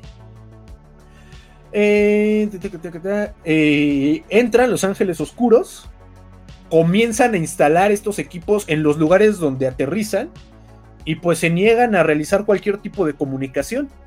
De hecho, eh, igual en otro de los cuentos cortos del ajuste de, ajuste de cuentas de Cetonia, una de las historias nos habla de uno de estos inducidos de los mismos ángeles oscuros que intenta ponerse en contacto con los puños imperiales y sus mismos líderes de los ángeles oscuros no se lo permiten, le dicen es que es la max, para que esta misión tenga éxito, tenemos que hacerla en la máxima clandestinidad posible. De hecho, hay ángeles oscuros ahorita mismo combatiendo en Cetonia que no saben a qué bajaron. Entonces usted póngase chingón y haga lo que le decimos. Entonces, pues para este punto, güey, Garrius ya ni sabe qué está pasando. O sea, dice, güey, nos están atacando los pinches hijos de Horus. Los ángeles oscuros parece ser que ya se volvieron traidores. Este, hay demonios rondando por el piso de Cetonia. Entonces, pues dice, ¿saben qué? Ya se acabó la batalla. No la vamos a ganar. No vamos a poder salvar Cetonia. Entonces, pues saben que, este, pues mi guardia personal, mis Suscarles, eh, pues síganme, güey, vamos a, subir a la punta de, la puerta del traidor y vamos a matar a este, a este Beren, que al menos que nos llevemos esa pinche, esa, esa, esa victoria, güey, esa satisfacción de al menos haber matado a ese güey, ¿no? Que nos vino aquí a, a, pues a pinche amedrentar el rato, también que nos lo estábamos pasando. Y pues efectivamente comienzan una, pues, un proceso de subida hacia la punta del, de la, espiral, del Spire, donde se enfrentan pues a los mismos este, hijos de Horus, se enfrentan a los Justaerines, se enfrentan a demonios y eventualmente llegan a la punta del, ¿cómo se llama? Del espiral y se encuentran con Beren y su guardia personal. Al mismo tiempo, en otra parte de la espiral, del Spire pues, a Darius se, también se encuentra con su guardia personal, están intentando penetrar lo más arriba que puedan de la, espiral, cuando pues se dan cuenta que están completamente rodeados, ¿no? De demonios, de rebeldes, de hijos de Horus. Bueno, no, de demonios y de rebeldes más que nada. Y pues a Darius se da cuenta y dice, pues ya no vamos a ni siquiera lograr llegar hasta arriba, ¿no? Estamos heridos, no tenemos parque, no tenemos nada. Pero curiosamente, de lo que se da cuenta es que en los canales de transmisión se están transmitiendo mensajes, no en los canales ni de los puños imperiales ni en los de los hijos de Horus, sino en un canal olvidado que originalmente era de los lobos lunares. Entonces ese güey pues sintoniza ese canal de los lobos lunares con los que alguna vez en el pasado combatió y se da cuenta que está transmitiendo un mensaje este Reavi donde Reavi está solicitando apoyo porque le están dando en la madre este, los pinches eh, demonios. Entonces, pues finalmente a Darius dice, pues saben qué, eh, vamos a, honrar, a ayudar, no a un enemigo ni a un aliado en la Gran Cruzada, sino a unos hermanos setonianos, Entonces, al final del día, ese güey se reconoce setoniano junto con los pinches inducidos de los hijos de Horus y pues intenta eh, llegar a reforzarlos, pero falla terriblemente, llega a donde está este Reavi, pero llega ya completamente herido. Y Reavi lo primero que hace es intentar alcanzarlo, ¿no? Y jalarlo a, a, seguridad, jalarlo a un área segura, donde pues se sabe que hablan por última vez, pero finalmente Adarius muere ahí mismo y Riavi lo último que hace es tomar su espada plateada de Adarius y pues con esa intentar avanzar, ¿no? Lo más posible para encontrarse de nuevo con este Beren. Y pues ya, finalmente ahí vemos la muerte del buen Adarius, güey. Al güey, defendiendo al que es lo último que te esperarías de ese pinche. Sí, güey, pero se van como, pues, como hermanos etonianos, güey, no como pinches enemigos. Entonces ahí pongan, su rivalidad de esos dos güeyes. Pongan F, F en los comentarios, por favor, por, por Adarius. Total, güey, que ya para al, final de, este, de todo esto, para concluir la historia, Garrius llega a la cima de la, de la puerta del traidor y se encuentra finalmente con Beren. Y tanto pues, el guardaespaldas de los dos como los dos mismos, pues comienzan, ¿no? Una última batalla. Donde terminan dándose con todo, güey. Se dan con la cubeta y terminan hasta ahorcándose entre los dos cabrones, ¿no? y pues finalmente, eh, eh, en esa batalla, güey, pues este Beren gana, güey. Beren termina ganando y los Justerín terminan derrotando a los Uscarles de los puños imperiales y se van, güey. Ah, porque para esto ya habían comenzado, unos pinches hijos de Horus habían hecho explotar unos reactores, güey, ahí abajo de la, de la ciudad. Entonces ya la espiral se está cayendo, güey, se está, se está desmoronando. Y pues la misma guardia personal de Beren le dice, pues saben qué, vámonos, güey, esta madre se está cayendo, ya ni siquiera va a haber trono para ver nada, güey, porque ya se está cayendo la pinche torre. Entonces, pues Beren después se va todo hecho mierda, güey, pero logra escapar. En el camino hacia abajo se encuentra con Adarius, digo, con este Reavi, y pues Reavi le dice, pues vámonos, güey, por ahí penamos un pinche transporte y la tumba de oro, pues todavía está por ahí medio viva, güey. Entonces hay que intentar a la tumba de oro y pues vámonos de aquí, güey, ya valió verga. Y se terminan, terminan yéndose eh, los, los verdaderos hijos de Cetonia, terminan siendo los últimos setonianos que pisaron Cetonia, güey. Porque para este punto, los ángeles oscuros, güey, ya se dan cuenta, terminan su labor de plantar pinches artefactos raros. Y los teletransportadores que llevaban eran para huir, güey, para regresar a su nave nodriza. Y finalmente, ahora sí, cuando llegan a su nave nodriza, dicen, oye, ¿por qué no ayudamos a los puños imperiales? Dice, porque la misión que nos encargó Lionel Johnson era destruir Cetonia a cualquier costo, No importa quién estuviera ahí, no importa qué estuviera pasando, Cetonia tenía que ser destruida. Y pues finalmente, desde su nave en la órbita, pues empiezan a presenciar cómo el mismo Cetonia comienza a implosionar pues con los puños imperiales también ahí, ¿no? también ahí en el planeta. Pero ese no es el final. Ajá, efectivamente. Muchos alcanzan a escapar con algunas pinches lanzaderas, con algunas naves que encontraban por ahí. Y Garrius también alcanza a escapar porque al final del día a él lo dejan ahí para que mueran los hijos de Horus en la sala del trono en lo que se está desplomando la torre. Y mal que bien, aparecen los pinches mil hijos, güey. Otra vez sacan sus trucos de, de los Vengadores, güey. Abren un portal y salvan a Garrius, güey. Con su misma magia ahí de Psykers, medio lo mantienen vivo. Y se lo llevan, güey. Y también se van a la chingada. Y entonces, pues, al final del día, Garrius, pues, fue salvado por los mismos mil hijos que él no quería que estuvieran ahí en el planeta. Y pues los mil hijos, que pues eran considerados traidores, pues demuestran ser los más pinches fieles, los más lealistas de todos, ¿no? Porque incluso en el último momento se quedaron a buscar al que era el líder, ¿no? De, su, de su pinche fuerza armada. Y pues ya, con eso concluye la batalla de Cetonia, la batalla de Cetonia que finalmente entendimos por qué los ángeles, cómo los ángeles oscuros lo destruyeron si los puños imperiales la estaban controlando y fue porque les valió madres. Y dijeron, nosotros destruyanla, güey, y yo la destruyo. Y quien se muera, pues ya ni modo. Siempre se pueden hacer más astartes. Eh, supongo. Vale, verga. Toda la pinche pelea para así bueno. Adiós. Sí, no, bueno, verga. Cabrón.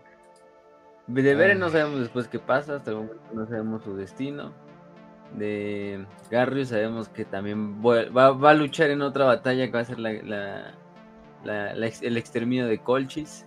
o sea, pinche Garrius, no aprendes de una de un exterminio de un planeta traidor y te vas a otro que es el de Colchis. Junto a Remus Ventanos de los Ah, Remus Ventanos. No, y aparte, ¿sabes?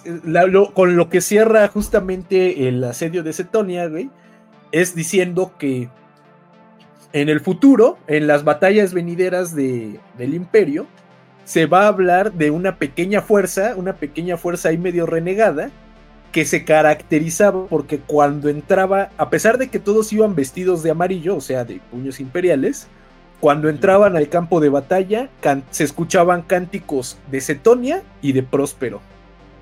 Y dices, ah, perro. Lástima que el buen Zulco antes no vivió para. Pero de hecho ganas. Y al menos se chingó al puto este Mordacar de los, los portadores. Eh, ¿Qué más? Pues sí, este les digo, Garrus este, no sabemos finalmente qué pasa con él, tampoco su destino final, pero sí sabemos al menos eso que eh, lucha en, la última parte de la del post del post de en, en, el exterminio de Colchis, en asalto a Colchis. Entonces, pues al menos es eso. Em, les digo, de, de Beren no hay información, ni de este otro cabrón de, de Bravey qué pasa con ellos posteriormente, si sobreviven, si se regresan con Horus, si regresan al asedio. No sabemos en realidad lo que pasa con ellos. Pero bueno, pues a lo mejor se les saca otra novela en el futuro. Pero bueno, ya saben también entonces quién es ese viejito que sale en la portada y es otro güey con el hacha gigante, que también sale en el tráiler, de hecho, de, de, la herejía de Horus.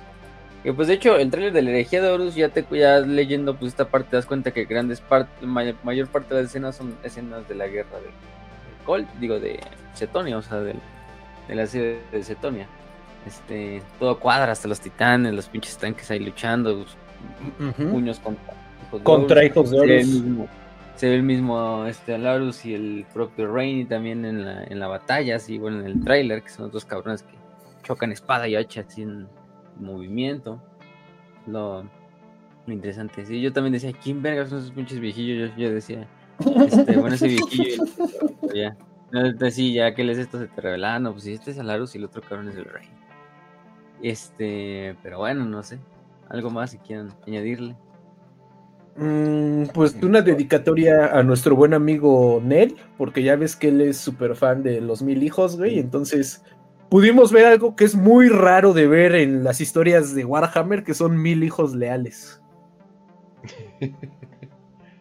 Y mil lejos rifándose, güey, porque o sea, su papel estuvo bastante chido, güey. No, no le sacaron el Güey, casi, casi pararon a los portadores de palabra de culo. Básicamente evacuaron a la mayor parte de los puños imperiales. Le dieron sus madrazos al, al güey. No te metas con el nerd mamado, es la lección del día. si no mames, ese nerd donde. ¿A dónde va el gym? En la biblioteca, la verga. No, sí. Fue, cabrón. Este. Está bien mamón esa imagen donde está el Zulcontep así con los Dreadnoughts atrás y los pinches Galvarbacas casi. Que hecho esas imágenes son las miniaturas que ahora las ponen y les ponen así pinches filtros para que sea bien mamón, bien Ah, no mames, neta. Sí, güey, son muchas ah, imágenes que usan los juegos son. Si te fijas bien en esa imagen donde está el Zulcontep, esas son miniaturas, güey. Es que las ponen así en, pues, en pinche plano y les ponen filtros. Con Photoshop. Sí, güey. Órale, pues está chido. mucho, güey. Y mucho con esos libros de la herejía, güey, donde están así como tanques así avanzando y todo. Te fijas bien, son las miniaturas, pero pues así bien cabrón para que sea bien cinematográfico y tal. Este... Mm, mira qué bonito. Sí, no, no, está bien mamón. Una historia muy Warhammer, pues mucho heroísmo, muchas cosas y al final no importa para nada. Porque los ángeles oscuros llegan a ser su desmadre como de costumbre. Como de costumbre. Eh, como ya llevamos un programa grabado y ya eh, este programa duró mucho más de lo que esperaba, pero estuvo muy bueno. Eh, les voy a dar unas 5 en 1. O sea, puedo contestar estas preguntas que mandaron en un minuto, básicamente. Así que me las voy a echar rápido. Dice, ¿existe algún tipo de deporte en Milenio 40 tipo soccer americano, lucha libre box? Está lleno de deportes de diferentes estilos de deportes, pero referencias directas. Hay algo llamado Scrumble, que se supone que es como el futbolito. Se supone que con cualquier pelota se puede jugar. Eh, las reglas varían dependiendo de la escuela y el planeta que hay, con un planetas, bueno, decir, con tantos planetas, pues obviamente todo tipo de deportes y cosas eh, de diversión, mientras, aunque estés bien pinche cansado de trabajar dos horas en una fábrica, eh, pasan. Eh, los peleos de combate son increíblemente populares y en Eisenhorn hay varias referencias a gladiadores. Al parecer también las luchas, pues, las luchas siguen siendo, siguen siendo de lo principal. Y sí, muchas de ellas son a muerte porque pues, es, 40k Grimdark, ¿no? Y la madre, ¿no? Entonces, y obviamente es más entretenido, ¿no? Eh, esa fue de Regor. La siguiente es de Alexis. Dice: ¿Qué, qué, pasó con Falcus Kibre después de ser papeado por Nathaniel Garro en la puerta saturnina? Eh, sigue trabajando para la Legión Negra. No ha habido ninguna referencia directa de su muerte o, algo eh, que haya cambiado su vida, ¿no? Logan lo parta la mitad a la verga, pero se da cuenta de que como que está poseído por una entidad del War, está como que su pinche cuerpo inmortal.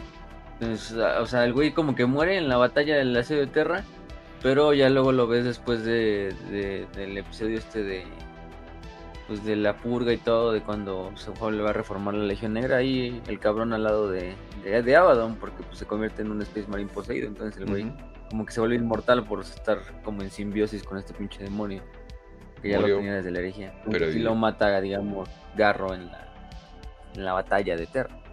Le mata su pues, espíritu. el güey es inmortal. Sí, exacto.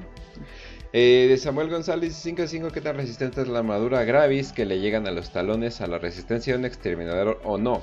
No es tan buena como la de, la de un exterminador, eh, pero definitivamente eh, se compara con la Ovnis y eh, al parecer es increíblemente resistente. Entonces sí es de muy buena calidad, pero tampoco lo que es un semi camión andante te va a ofrecer de, protección. Tampoco, tampoco. Pero recuerden, es 40k. Un rol de los dados incorrectos y pues puedes terminar con, la cara hecha puré. un punto medio entre la Mark la marca 10, ¿no? Ajá. Y la de exterminador. Sí, definitivamente. Ofrece más una táctica, pero al nivel de un exterminador. Eh, y otra, está hecha para comandante. Ah, va que va. Entonces, pues. Y otra, ¿Leman Rosa habrá transformado igual que su hermano Corvus en una primarca bestial debido a la disformidad? No. el Leman Ross es, terco, no creo. Eh, dicen, eh, es lógico que los tiranios ganen la cuarta guerra por el juego de mesa. No me desagrada, pero como que quita mucho ese sabor de la victoria tirano y solo deja que la gente que gane o pierda decían el destino del conflicto así de simple. No, pues entonces ni juegues herejía de oro. Ay, no, pues ya sé quién ganó. Ay, no, qué hueva, ¿no? Ay, no, no. Pues es que también, güey, o sea, si los tiránidos ganan, pues, güey, no hay, ya se acaba todo, güey, o sea, literalmente ya nomás queda un pinche vacío negro, güey. ¿Cómo quieres que ganen los tiránidos? Pues se acaba la franquicia. Sí, así es. Y ese plástico en forma de Space Marines bonitos se tiene que vender. Eh, así que no, no, no creo, no creo que se acabe. Eh, y eh, dejemos los audios, yo creo que para cuando ya se junten más, pero por el momento, espero que hayan disfrutado este programa que va a salir el jueves. voy a dejar que el, de noticias tenga su propio día. Pero ha sido un gustazo, espero que les haya gustado. Ya saben que estamos en YouTube, en Spotify, en ebooks. Eh, nuestra comunidad la tenemos en Telegram. Para los que nos quieran apoyar, lo pueden hacer en YouTube o mediante Patreon. Y pues ya, eso sería todo. Muchas gracias a Void por ese pinche logo mamalón. Cada vez que lo pongo en una overlay nueva, digo, no mames, que pinche logo tan mamalón. Gracias a todos por los que nos apoyan. Eh, que por cierto, eh, de dos premios que debemos de los pasados concursos. Uno al parecer nunca llegó, quién sabe qué chingados eh, pasó, pero lo vamos a volver a mandar sin problemas. Y el de Breck, que quería su figurita, al parecer ya está llegando eh, Argentina, que al parecer es un pinche desmadre ahorita. Argentina. Argentina. me mandado al Agroman, güey, así que me tiene que esperar, entonces. Sí, sí, sí. También, también espérense. No, y qué bueno que de hecho bueno, me dijeron en Correos de México que al parecer, qué bueno que me esperé, porque al parecer hubo un tiempo en que ya no enviaban correos a Argentina porque nada estaba llegando. Entonces, como que, ok. El primer mundo. Definitivamente. Entonces, pues qué bueno, qué, qué bueno que eso pasó. Yo creo que por ahí se perdió en el Warp. Pero no, pero este paquete entonces ya está llegando. Entonces eh, simplemente muchas gracias a todos también por haber participado en nuestras dinámicas. Les avisamos cuando vayamos a hacer otra. Es todo de mi parte. Y Kill, despídete. Ay, es que le teníamos que mandar saludos a alguien, pero. todavía se lo podemos mandar, como chingados, ¿no? lo podemos pero es que no encuentro a quién, güey. Ah, bueno, sí, pero bueno, creo que era Patricia, güey, algo. Pero bueno, perdón, luego te pasemos bien tus saludos, güey, discúlpame. Este, por ahí lo tenía apartado, pero ya no lo encuentro. Aquí está, no te preocupes. Lo pueden ah, encontrar en Instagram como Quest Hobby Store. Eh, aquí déjenla pongo en la, en la overlay. Tienen una comunidad muy linda y al parecer están teniendo eh, mucha actividad recientemente. Eh, Quest Hobby Store. Aquí En Panamá. aquí está. está en Panamá y aquí los pueden ver. que un vato increíblemente pálido está diciendo como sus historias y cosas por el estilo, pero dan clases, venden juegos, juegan juegos de cartas, juegan Pokémon, etcétera, etcétera. Eh, ahí les hacemos el shout en el programa, eh, pero eh, te vayan a darle like. Pero también les vamos a hacer un shout out particular porque son fans del programa y pues ya saben, saben que somos bien baratos para un shout out nosotros, no se preocupen.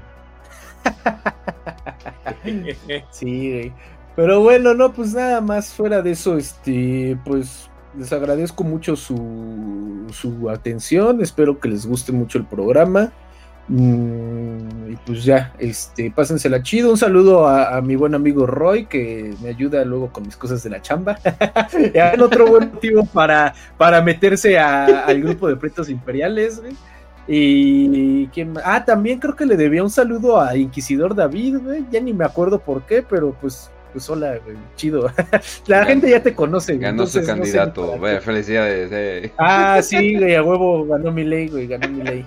Y pues ya, güey, ahora sí que pues eso es todo, ya no sé más no sé qué más que decir, güey. Este, eh, arriba arriba los ingobernables de Japón, güey. Ganó Monterrey, por cierto. Que ganaron. No, perdió 2-0. No, perdió 2-0, vale. Uf. Uf, uf, uf, buena. Contra el Nashville, no mames. ¿qué es esa La potencia futbolística del Nashville FC. que le ganó al AVE, ¿no? También. Ya ven, no es muy buena idea llevar a tantos mexicanos allá. Terminan también jugando fútbol, demonios. Eh, pero bueno. Los 20 Va que va, entonces fácil, despide el programa.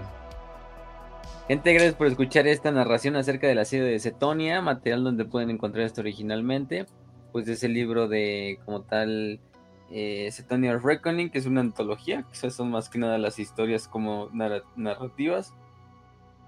Si quieren irse más específicamente con, con lo que es como se llama el asedio de Cetonia, que es lo que justamente hablamos, o sea, lo, lo, lo táctico y todo ese desmadre de cómo, es la, cómo fue la batalla se pueden ir a lo que es este el, el, suplemento. Bueno, vamos a ponerle. Sí, no, sería que sería suplemento. Pues el códex, ¿no? la, campaña, el libro de campaña.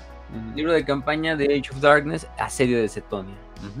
Eh, que ya salió hace ya buen rato en, en, tiendas. Entonces, pues ahí lo, ahí lo encuentran prácticamente todo. Tanto en el lore como para jugar el escenario. Eh, ¿Qué más? Pues ahí es donde encuentran esta fuente primaria, que fue la que el buen Kill nos hizo favor de narrarnos, que le damos un agradecimiento. Este, vaya narración chingona que se aventó. Eh, y pues nada, eh, ya saben que nos pueden encontrar en Spotify, en Evox, en Apple Podcasts, en otras situaciones por ahí, YouTube.